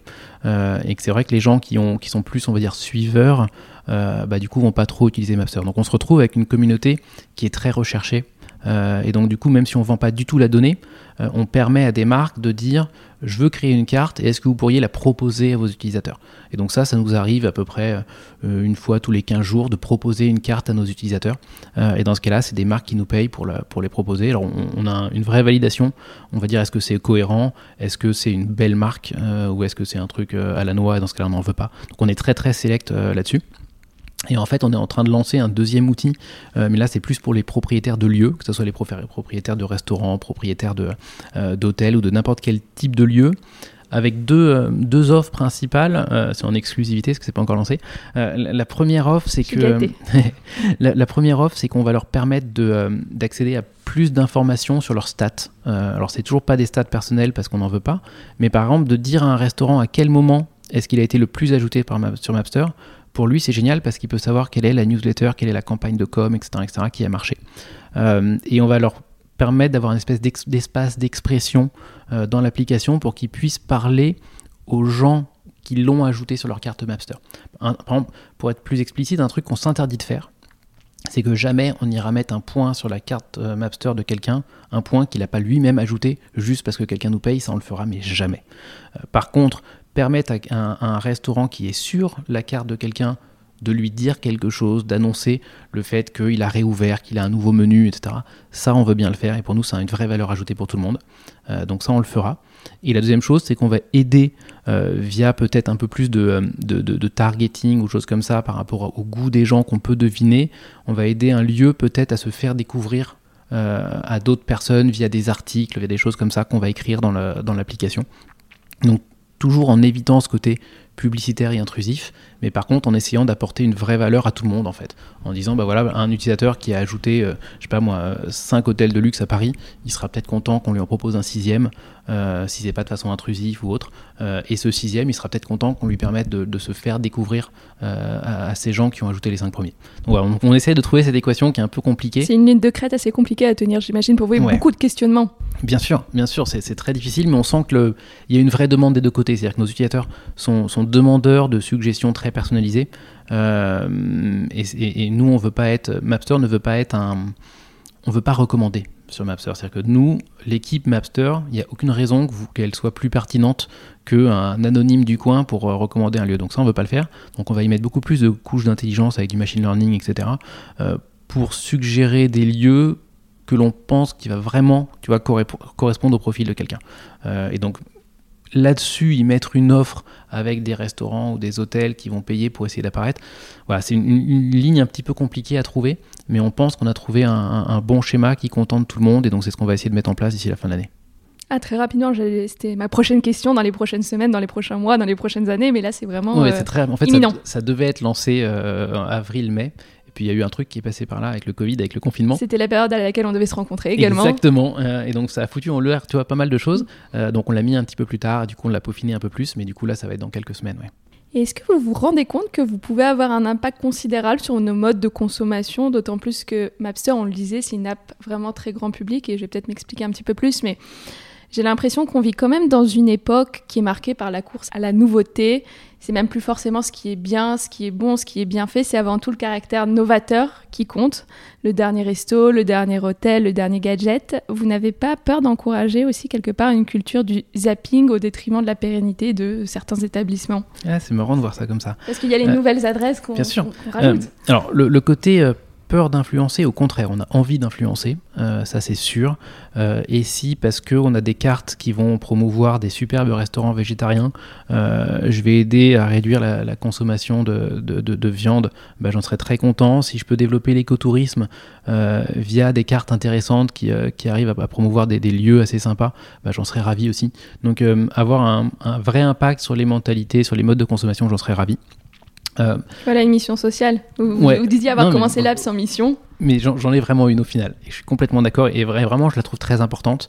Euh, et c'est ce qu'on disait aussi tout à l'heure c'est le côté euh, sortir du téléphone et expériencer la vraie vie. pour moi, ce qui est important, c'est vraiment d'expériencer la vraie vie. Et pour moi, expériencer la, même, la vraie vie, c'est pas aller toujours dans le même endroit. Euh, et, je trouve dommage, et on l'a tous ce truc, hein, ce réflexe, c'est un peu comme quand tu veux regarder un film, si je te mets euh, devant un catalogue de 20, 20 cassettes ou de 20, DVD ou n'importe quoi. Les euh, cassettes. Ouais, je sais pas pourquoi j'ai dit ça. Non, c'est qu'en fait j'ai l'image quand. Bloqué. Ouais, quand j'étais petit, j'ai l'image, mes parents avaient une, une, grande armoire avec plein de cassettes vidéo et avec des petits livrets qu'ils avaient fait super bien avec les numéros et tout, tu vois, pour voir les films. Et c'était ah ouais, super bien fait. Mais c'était une torture parce que il y avait, je sais pas, peut-être 200 cassettes vidéo euh, et de se dire mais qu'est-ce que je vais regarder, tu vois. Et, et, je et, on passait en revue ce catalogue et tout. Et il y avait ce truc qui est très réel de dire bah en fait je vais regarder un film que j'ai déjà vu parce que j'ai la peur d'être déçu euh, en allant sur un, truc nouveau. Et tu as exactement la même chose sur les restaurants ou sur les lieux, c'est-à-dire que tu, te mets dans un quartier de Paris euh, ou, ou d'ailleurs, mais que tu connais un tout petit peu mais pas tant que ça Autour de toi, à Paris, en moyenne, il y a 100 restos. Euh, tu vas en connaître 3. Tu dis les autres, j'ai aucune info. Bah, en fait, je vais retourner sur un de ces trois-là parce que je sais que je vais pas être déçu. Euh, et Mapster, je veux me battre contre ça. Euh, parce que justement, le but du jeu, c'est d'expériencer et c'est d'aller explorer le monde.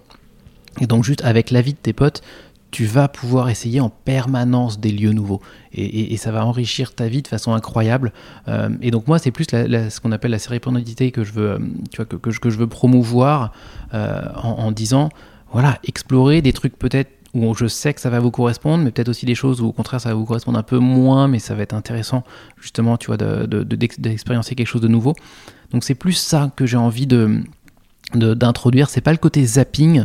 Euh, c'est vraiment plus ce côté curiosité de la nouveauté. Euh, et euh, oui, tu pourras retourner plusieurs fois dans le même resto, bien sûr, et ça m'arrive encore moi aussi.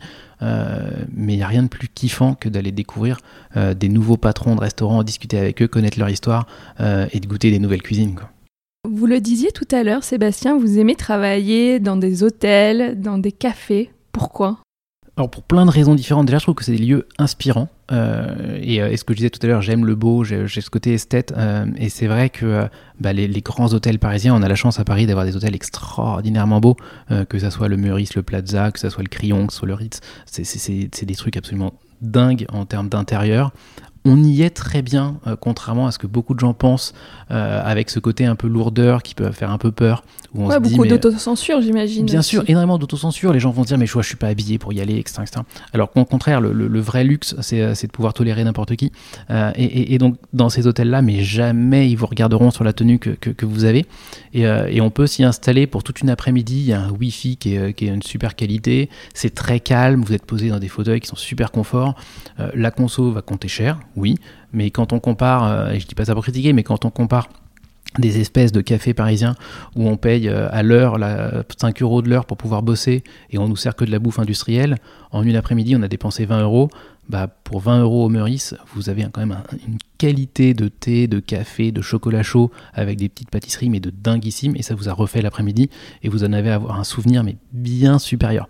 Donc c'est vraiment voilà, un, un, un super life hack ça. Ah, non, mais c'est sûr. Mais, pour 20 euros dans, dans, un, dans un de ces, ces hôtels-là, mais euh, c'est un vrai kiff. Et si en plus on veut mettre à les 30, 40 euros, alors là, mais on se fait plaisir. Et, c'est un vrai souvenir, c'est une expérience. C'est pas juste un, temps passé, tu vois. Euh, donc ça pour moi c'est super important. Et puis après, pareil, les cafés. Euh, je suis un geek de café, mais encore plus que j'ai été geek de chaussures et de, costumes. Euh, et découvrir tous les petits baristas qu'on a maintenant à Paris euh, pour aller goûter, discuter avec eux des différents cafés et de me poser là pour travailler. Je trouve qu'il y a un côté très énergisant. On retrouve ce qu'on avait, ce que je disais tout à l'heure, cette nouveauté, se, découvrir des nouveaux lieux, se poser dans un univers éventuellement un petit peu bruyant, mais pas trop. je trouve que c'est ça pulse et ça permet de bien bosser aussi. Donc voilà, ça fait partie de mes vrais plaisirs quotidiens. Autant je peux bosser beaucoup chez moi et je bosse beaucoup chez moi parce qu'on est en full remote maintenant, mais malgré tout, bosser ailleurs, c'est un vrai bonheur. Parlons très bien de votre mode de travail. Vous étiez installé avant à Malakoff, puis à Bourse. Maintenant, plus de bureaux. Toutes les équipes Mapster sont en télétravail. Comment parvenez-vous malgré tout à préserver la cohésion et la culture d'entreprise à distance et naturellement avec moins de petits déjeuners, déjeuners d'équipe, je ne sais quoi, ou, d'afterwork? Ouais, c'est très dur. C'est très très dur. Euh, on est passé par plein de phases. Hein. On, a, beaucoup bataillé au départ. Euh, là, on a une équipe qui est pas mal. Alors déjà, on fait un truc assez extraordinaire, c'est qu'on euh, on fait un séminaire toutes les six semaines. Alors c'est même pas un, un séminaire et pas le mot, parce qu'avant on faisait des séminaires deux fois par an mais c'était des séminaires du coup assez festifs où on se retrouvait, on travaillait pas beaucoup. Euh, là maintenant on travaille beaucoup beaucoup dans nos séminaires, c'est plus des, ateliers quasiment. Mais en gros l'idée c'est que euh, bah, toutes les six semaines je vais louer une maison quelque part en France euh, où on tient tous. donc c'est des très grosses maisons, on est tombé souvent sur des châteaux. et donc c'est des châteaux avec huit chambres, huit salles de bain, des énormes cuisines, etc. et en fait, on, se retrouve un lundi matin près de la gare de Lyon. On loue un, on, loue un minivan pour tenir à 8. Euh, on s'embarque pour 2-3 heures de voiture. Euh, et là, on part pendant une semaine entière dans ce château tous ah, ensemble. c'est une semaine, une semaine entière. Ok, je pensais qu'on parlait de 2-3 jours, mais une semaine, c'est une, c'est une semaine énorme, entière. une semaine toutes les 6 semaines.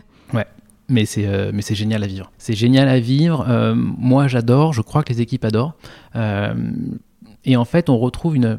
Quand tu vas au bureau tous les matins, t'as pas une joie d'aller au bureau, mais tu es content de retrouver tes collègues, mais si tu adores ton métier, t'as, t'as pas une joie d'aller au bureau tous les matins. par contre, euh, se retrouver toutes les six semaines dans un lieu différent avec un billard, un flipper ou, n'importe où, une piscine ou n'importe quoi, bah, il y, a, un vrai kiff. Il y a un émerveillement y a dont un on parlait tout à l'heure. Exactement. C'est ce mot, je trouve. Et, on est content de se retrouver parce que ça fait six semaines qu'on ne s'est pas vu, donc on est très très content. Euh, on finit toujours les, soirées par des jeux, des jeux de cartes ou autres. Euh, et, du coup, on finit à 2-3 heures du mat tous les soirs. Donc on est explosé à la fin de la semaine, mais on est, on est vraiment content de ce qu'on a fait et on travaille vraiment beaucoup. Donc pour nous, ça c'est très important. Et le deuxième truc qu'on a mis en place, c'est assez bizarre, mais on a arrêté tout ce qui est vidéoconférence, euh, qui ne marchait pas du tout pour nous, euh, parce que c'était très, euh, très formel, c'était des points, tu vois, à heure régulière, etc., etc. Et on n'arrivait pas à trouver une, une décontraction, on va dire, dans ces trucs-là. et on est passé, on utilise une appli qui est beaucoup utilisée par, par les joueurs, qui s'appelle Discord. qui est un truc qui est gratuit, où en fait on a reproduit un schéma de travail du bureau. C'est-à-dire qu'en fait c'est plus comme un talkie-walkie, donc on lance tout ça sur nos ordinateurs le matin euh, et en fait c'est comme de la vidéoconf mais que on va dire avec le, micro. Donc on met tous le micro en mute. Par contre on met tous nos haut-parleurs euh, ouverts euh, et on a créé des salles. Donc il y a une salle qui s'appelle Open Space où on se met tous là le matin.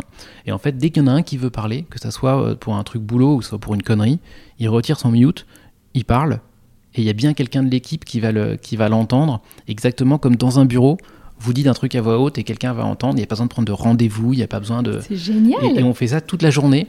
Et, euh, et, en fait, on a retrouvé une convivialité euh, qu'on avait un peu perdue avec les vidéoconf. La spontanéité, la créativité qui va avec, et puis le lien humain. Et le lien humain. Qui est perdu, c'est sûr, dans une conférence à 10 heures précises, on va évoquer tel et tel point. Et, même, tu vois, la conférence du lundi matin du, de, à 10 heures, on n'arrivait pas à se parler de nos week-ends tu vois, c'était un peu, c'était un peu dur, c'était un peu chiant. Bon bah là, du coup, on va s'en parler toute la semaine et, euh, c'est beaucoup plus facile. On se parle des apparts respectifs que les uns et les autres cherchent. Enfin, on, parle de plein d'anecdotes et on a retrouvé ce côté vivant euh, qu'on avait un peu perdu avec la vidéoconf. Donc là, la, formule qu'on a, c'est ça, c'est euh, ce talkie-walkie permanent plus une semaine de séminaire toutes les six semaines. Ce qui est beaucoup. Ce qui est beaucoup. C'est un énorme boulot d'organisation parce que du coup, il faut trouver un nouveau lieu toutes les six semaines et c'est un peu l'enfer. Et je crois savoir que vous avez passé beaucoup de temps à Los Angeles avant que la crise du coronavirus n'éclate. Pourquoi? En fait, déjà parce qu'il y avait une idée de s'installer aux États-Unis. Euh, parce que euh, pour développer une application comme ça, euh, réseau social, mine de rien, les États-Unis, c'est un peu ceux qui savent mieux le faire. et on n'est pas très très fort en France pour ça. et j'avais besoin de mentors, j'avais besoin de m'entourer de gens qui savaient vraiment faire ça. donc de me baigner dans cette culture de ce qu'on appelle le B2C, pour moi, était vraiment très important. Donc je voulais vraiment aller aux US. Se poser la question de où aux US euh, j'ai un vrai problème avec New York. Euh, et pourtant, j'adore le côté euh, culturel dont on parlait tout à l'heure, qui, est extraordinaire. Mais c'est une ville qui est extrême, qui est bruyante, qui est, stressante, qui est sale, qui est... ouais, j'ai du mal avec New York. Et, Los Angeles, contrairement à ce qu'on pourrait penser, et ce que beaucoup de gens pensent, moi j'y ai trouvé un, vrai lifestyle très sympa. Euh, on peut vivre à Los Angeles de plein de manières différentes juste en changeant de quartier, ce que je trouve assez exceptionnel. Alors tout le monde gueule, oui, mais les voitures à Los Angeles, c'est embouteillage à Los Angeles. Alors déjà, il n'y a pas tant d'embouteillage que ça si on n'a pas une vie euh, où, on, fait du commute euh, à la même heure que tout le monde. Il n'y a pas tant d'embouteillage que ça. Et puis faire un embouteillage dans une euh, file de voitures où personne ne klaxonne, où personne ne cherche à forcer la route, tout en regardant le coucher de soleil qui est juste dingue, c'est un poil plus agréable que de le faire au milieu de Paris avec les livreurs qui bougent la roue et tout le monde qui klaxonne. Donc pour moi, c'était un peu un faux problème. Donc je suis un peu tombé amoureux de cette ville en fait. Euh, et puis il y avait cette proximité avec la Silicon Valley, avec des gens comme Facebook, comme Apple, qui sont quand même des gros partenaires pour nous, euh, ou des gros mentors. Euh, et donc du coup il y avait cette vraie envie de, de bouger à Los Angeles et d'aller tenter un truc très différent en termes de style de vie, au moins pour six mois, un an. et donc on avait les visas, on avait tout ça. Et on était censé partir bah, tout début avril. J'étais en train de regarder un appart là-bas, j'étais en train de me renseigner pour la voiture. Et évidemment, le confinement est passé par là. Et donc tout est tombé à l'eau. Et donc bah, on, a, on a un petit peu changé nos plans. Et au lieu d'aller vivre à Los Angeles, on s'est dit qu'on allait vivre nulle part en devenant SDF. Une vie de nomade. Exactement, une vie de nomade. Et pour rester sur Los Angeles, vous irez un jour, j'imagine, avec cette vie de nomade. Vous y appréciez, vous le dites, le lifestyle et certainement la qualité de vie que la ville peut offrir. Alors ça m'intéresse sur la partie aussi alimentation, évidemment. La gastronomie, elle vous plaît ou pas là-bas, Sébastien? C'est compliqué. Non, je n'irais pas dire qu'elle me plaît. Euh, euh, sa, variété me plaît parce qu'il y a quand même énormément de tendances différentes et, on sent que c'est quelque chose qui est assez naissant. Euh, là où la gastronomie va être peut-être plus déjà mature à, New York, à Los Angeles, elle n'est pas très très mature. Et on sent que dans les 4-5 dernières années, il y a eu un mouvement avec plein plein plein de nouveaux restos qui se sont lancés. donc il y a une vraie envie d'aller chercher une une identité culturelle au niveau de la food euh, et peut-être finalement une vraie identité américaine qu'ils n'ont pas tant que ça. Euh, mais par contre, en l'état actuel, c'est vrai que c'est quand même difficile de bien manger là-bas. Faut dire ce qui est, euh, que ça soit équilibré ou bon pour la santé locale, tout ça, mais, surtout en termes juste de, bah, je vais être dur, mais ils savent pas mélanger les choses. Ils, additionnent des ingrédients au lieu de les faire cuire ensemble, et, donc c'est un petit peu dur. Mais, mais on sent que ça change, et donc il y avait ce côté bouillonnant qui m'intéressait quand même. Et dans la crise et les bouleversements actuels, quelle stratégie avez-vous adopté ou que vous adoptez d'ailleurs pour que Mapster garde le cap? Parce que évidemment, vous êtes moins impacté que, qu'un restaurant, mais vous dépendez complètement des sorties euh, des gens, euh, de l'activité des restaurants, de l'appétence pour aller au restaurant. Moins impacté, je sais même pas. là où on a été moins impacté, c'est comme on gagnait pas beaucoup d'argent, le fait d'en gagner moins, euh, ça change pas grand chose. mais, mais, mais non, on a été ultra impacté. C'est-à-dire que pendant le confinement, plus personne n'utilisait Mapster parce qu'on n'avait pas besoin d'enregistrer ses lieux quand on reste dans son appart. donc ça a été, on a été extrêmement impacté. Euh, il n'y a pas eu euh, un, désir fou de rajouter des adresses juste avant le déconfinement? Les gens n'étaient pas comme des lions en cage à se dire qu'est-ce que je vais faire à la sortie? Non? Il n'y a pas eu ce phénomène-là? On espérait, mais pas du tout. Euh, non, non, pas du tout. Et même les gens ont tardé à réutiliser. C'est-à-dire qu'on a eu pendant 15 jours, 3 semaines après le déconfinement. Ah, il y a eu un vrai décalage en fait. Il y a eu un vrai décalage. Donc ça nous a fait un peu flipper. heureusement, on a la chance et que nos utilisateurs nous adorent et je pense sont vraiment accros à l'appli. Et donc du coup, tout le monde est revenu. et donc, grosso modo, un mois après le déconfinement, on avait récupéré quasiment tous nos utilisateurs. Donc ça, c'était un peu un gros soulagement. Euh, et, septembre a été le plus gros mois qu'on ait jamais fait, donc c'était assez dingue. Ah finalement, c'était assez dingue. Là, en ce moment, ça rebaisse pas trop malgré le couvre-feu, mais on sent que ça, baisse un petit peu quand même. Donc euh, ça a été dur. On est un peu parti dans tous les sens au début parce qu'on avait une vraie volonté, nous, d'aider les restos. On s'est dit, il faut qu'on trouve un moyen pour aider les restaurants, euh, savoir lesquels sont encore ouverts, savoir euh, lesquels font de la livraison. Enfin, on a essayé plein plein de choses, faire des bons d'achat, enfin, on a essayé plein de trucs. Euh, du coup, peut-être aussi avec une cacophonie, on n'a pas été très très lisible pour nos utilisateurs. Et puis certains aussi étaient juste pas réceptifs parce qu'ils étaient juste flippés. et donc ils comprenaient limite même pas que nous on puisse penser à autre chose qu'au virus et qu'on essayait de penser tu vois à la vie d'après. Donc ça a été un peu compliqué. Euh, finalement, on a réussi à sortir de tout ça par le haut et on s'est, on juste ancré encore un peu plus sur ce qu'on sait faire. Euh, et donc, ce qu'on sait faire, c'est mettre en relation des lieux et des gens. Euh, parce que finalement, c'est ça les deux choses les plus importantes qu'on a dans nos vies. et donc aujourd'hui, c'est ce qu'on développe à fond. Donc on, on, va un peu plus faire de suggestions lieux intelligentes, ce que je disais tout à l'heure. Pour permettre à des gens de découvrir des nouveaux lieux et permettre à des nouveaux lieux de se faire connaître aux gens. On a développé tout ce qui est la réservation, la livraison euh, via, via l'application pour permettre à ces lieux qui sont déjà aimés par nos utilisateurs bah, de mieux transmettre leurs différentes offres. Donc là, on va communiquer sur tous les euh, restos qui ouvrent finalement toute la journée euh, et pas juste au repas, tu vois, midi et soir, parce qu'avec le couvre-feu, c'est important de le faire savoir. Donc en fait, on va essayer de devenir un peu cette plateforme de cette plateforme d'échange entre les lieux préférés des gens et ces gens euh, pour permettre à tout le monde de, bah, de, profiter au mieux ensemble tu vois, de notre vie aujourd'hui malgré toutes les contraintes. Quoi. Et donc, c'est pas parce que euh, ça ferme à 21h qu'il faut plus aller au, resto, c'est juste qu'il faut adapter ses horaires. Euh, et pour ça, il faut savoir lesquels sont ouverts quand. Euh, donc voilà, donc c'est toutes ces choses-là qu'on va essayer de, de s'ancrer. Et on a décidé de s'ancrer beaucoup plus sur la France et beaucoup moins sur l'international. Donc là, l'idée, c'est de dire, OK, on va, on va tout faire pour renforcer notre marché français, devenir plus rentable en France avec ces business models qui sont très vertueux. et c'est ça ce qu'on s'applique à faire avant de dire on va retourner aux États-Unis ou autre. Et Sébastien, vous faites de nous tous, les utilisateurs de Mapster, des prescripteurs. Et vous, c'est quoi votre, je sais pas, top 3, top 5 euh, des adresses? Ou c'est peut-être une question un petit peu délicate Non, délicat, non. Dur, oui, parce que j'en ai, euh, j'en ai peut-être 100. Euh, non, je sais qu'il y a ceux que j'ai pas encore essayé. Il faut absolument que j'aille chez Carbone depuis qu'ils ont réouvert. Je suis même pas allé. Il faut absolument que j'aille chez Carbone que je rêve de goûter. tout le monde me parle du Hoi et je veux absolument y aller parce que c'est de la cuisine végane que je veux absolument goûter. je me dis, c'est, il faut que j'y aille. Euh, après, non, dans mon top, euh, tu vois, hier midi j'étais au Relais Plaza, je me suis régalé, euh, c'était génial. Et pourtant, personne connaît le Relais Plaza, qui est le petit restaurant de l'hôtel Plaza Athénée.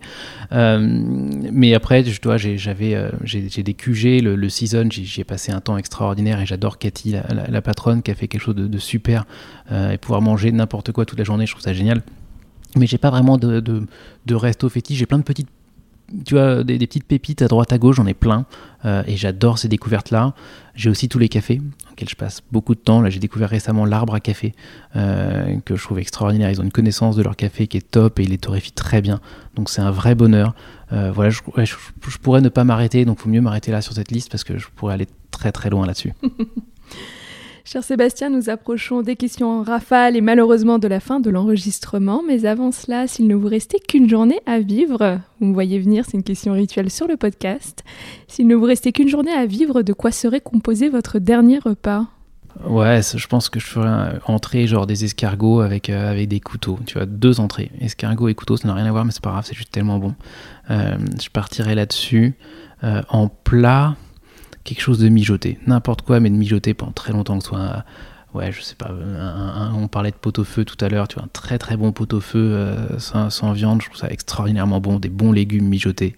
Euh, je pense que je partirais sûrement sur un truc, voilà, comfort food, et en dessert, euh, il y en a pareil, il y en a tellement, en plus en, France, on est tellement gâté avec, avec, tous les pâtissiers qu'on a, mais je pense que je me ferais un vrai bon dessert, pas vraiment très gourmand, mais un truc, ouais. Euh, bah, les, desserts de, Jessica du, Plaza Athénée euh, qui sont très peu sucrés mais qui ont un vrai goût dingue ou, sinon bah, ceux, de Cédric Grolet sont dingues. Enfin, j'aurais du mal à choisir parce que voilà, à côté j'ai Michala qui je me régale à chaque fois. Donc ça serait très compliqué pour le dessert, j'avoue. Je pense que je prendrais beaucoup beaucoup de desserts. On en revient à ce truc que je te disais au début. Exactement. Je pense que je me ferais livrer mais genre mais les, les, les 20 meilleurs pâtissiers. oui, exactement. Et, j'allais je goûterais juste un tout petit peu, je picorerais c'est un, un, dîner de roi, comme ils faisaient à l'époque où ils avaient 150 plats. Euh, et ça, ça serait un vrai kiff pour mon dernier dîner. Nous approchons de la fin de l'épisode. Je le disais, êtes-vous prêt pour des questions courtes auxquelles vous devez répondre le plus vite possible? Vas-y. C'est l'interview Patates en rafale avec Sébastien Caron. Sucré ou salé? Salé. Petit déjeuner, déjeuner ou dîner? Petit déjeuner. Plate ou gazeuse? Hmm, Gazeuse. Resto du coin ou table étoilée? Oh, Les deux, ça dépend des endroits. Votre assiette, vous êtes du genre à la partager ou plutôt chacun son plat, pas touche J'essaye de partager, mais j'ai du mal. Le meilleur moment de la journée pour utiliser Mapster hmm, Toute la journée, moi je l'utilise tout le temps. J'ai honte de la prochaine, Sébastien Caron aime les macarons, vrai ou faux? Ah ouais, grave, j'adore les la durée. Un plaisir coupable que vous ne voudriez raconter à personne Oh, coupable, j'en sais rien, mais je suis vraiment accro au café, c'est terrible, j'en ai parlé plein de fois, tu vois, j'ai vraiment une interview et j'en bois beaucoup, beaucoup, beaucoup trop.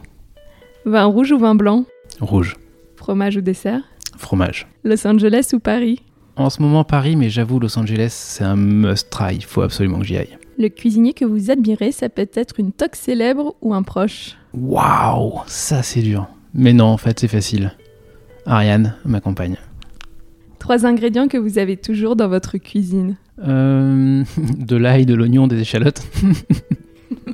La panoplie. Et, plein et plein d'épices, du curcuma, du cumin, du thym, ouais, plein plein d'épices. Google ou Apple Maps? Apple Maps. Votre dernière découverte grâce à Mapster euh, Alors là, c'est un petit truc euh, que j'ai découvert via une émission qui s'appelle C'est meilleur quand c'est bon, et je me le suis noté. C'était la Java bleue euh, à côté de Rennes, et je me le suis noté en tout trail en me disant hum, voilà, j'ai toujours pas été en Bretagne, mais dès que j'y vais, je me le note. Vous passez une soirée entre amis, vous enfilez votre tablier ou vous réservez un resto? Ah non, clairement le, tablier. Vivre pour manger ou manger pour vivre? Vivre. La patate frite vapeur purée sautée? Bah les trois, faut toujours, faut toujours goûter les trois. Non, peut-être pas les frites. Ouais, vraiment pas les frites. Les deux autres. Ici, on s'intéresse au bien-être dans son ensemble. J'aime donc terminer ces entretiens avec une question. Si vous aviez une seule pratique quotidienne qui vous fait du bien à partager avec les auditeurs, laquelle ce serait? Elle peut être liée à l'alimentation et au repas, ou alors pas du tout, mais en tout cas quelque chose d'assez simple et qui vous fait du bien à vous. Hmm. C'est pas simple du tout, mais c'est facile. Enfin, c'est plutôt l'inverse d'ailleurs. C'est pas facile du tout, mais c'est très simple. C'est la spiritualité. Et juste être dans le moment présent. Et arrêter de vivre dans ses pensées et de se dire que nos pensées, elles n'existent pas. Et vous, quel a été votre chemin pour. Euh, qu'est-ce qui vous y a amené? Parce que, euh, je sais pas, peut-être y a-t-il eu un, une lecture qui a été une révélation, une rencontre, une personne, un guide Plusieurs, ouais, plusieurs. J'ai découvert euh, Eckhart Tolle. Un, jour, Ariane est tombée dessus par hasard et elle me l'a fait découvrir. Mais j'ai eu un peu du, temps à, bien comprendre ce qu'il voulait dire. Euh, j'ai eu la chance de le voir en conférence, ça c'était assez, assez dément. Et puis euh, après, du coup, j'ai, euh, je me suis intéressé à ça. J'ai eu plein d'autres livres là-dessus. Et je me suis aperçu qu'en fait, tous les livres, malgré tous les auteurs, disaient un peu la même chose. Euh, et qu'il y avait peut-être du fond là-dedans. Donc juste après, en essayant de le vivre au lieu de le lire, euh, je me suis aperçu que c'était assez vrai et que euh, alors on est passé par plein de phases un peu compliquées, hein, on va pas tout refaire l'histoire, mais avec Mapster, et c'est vrai que se perdre dans les pensées c'est très facile et ça nous amène du stress, de la peur, tout un tas de choses, et juste de se libérer de ces pensées, on s'aperçoit que bah là à l'instant présent je suis juste bien, je passe un super moment, et que j'ai peut-être des soucis dans le futur, mais ils sont dans le futur et ils sont pas là, et, et ça va pas m'empêcher de vivre. Et, et je pense que c'est plus cette réalisation là au-delà des lectures, qui m'a fait un bien de dingue et qui m'a libéré.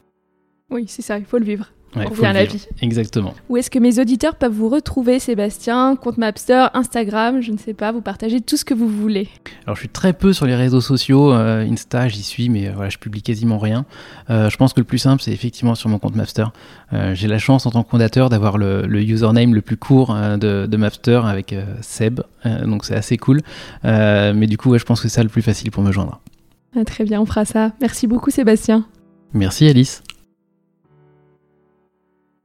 Voilà, patate, c'est fini pour aujourd'hui. Je suis heureuse et reconnaissante que vous ayez pris de votre temps pour écouter cette conversation. Ça veut dire beaucoup pour moi. Si vous avez des questions ou des remarques à partager, n'hésitez pas à m'écrire à alice at ou à réagir sur mon Instagram at alicetuyette. Le mot de la fin? Gardez la patate, régalez-vous et ne lâchez rien.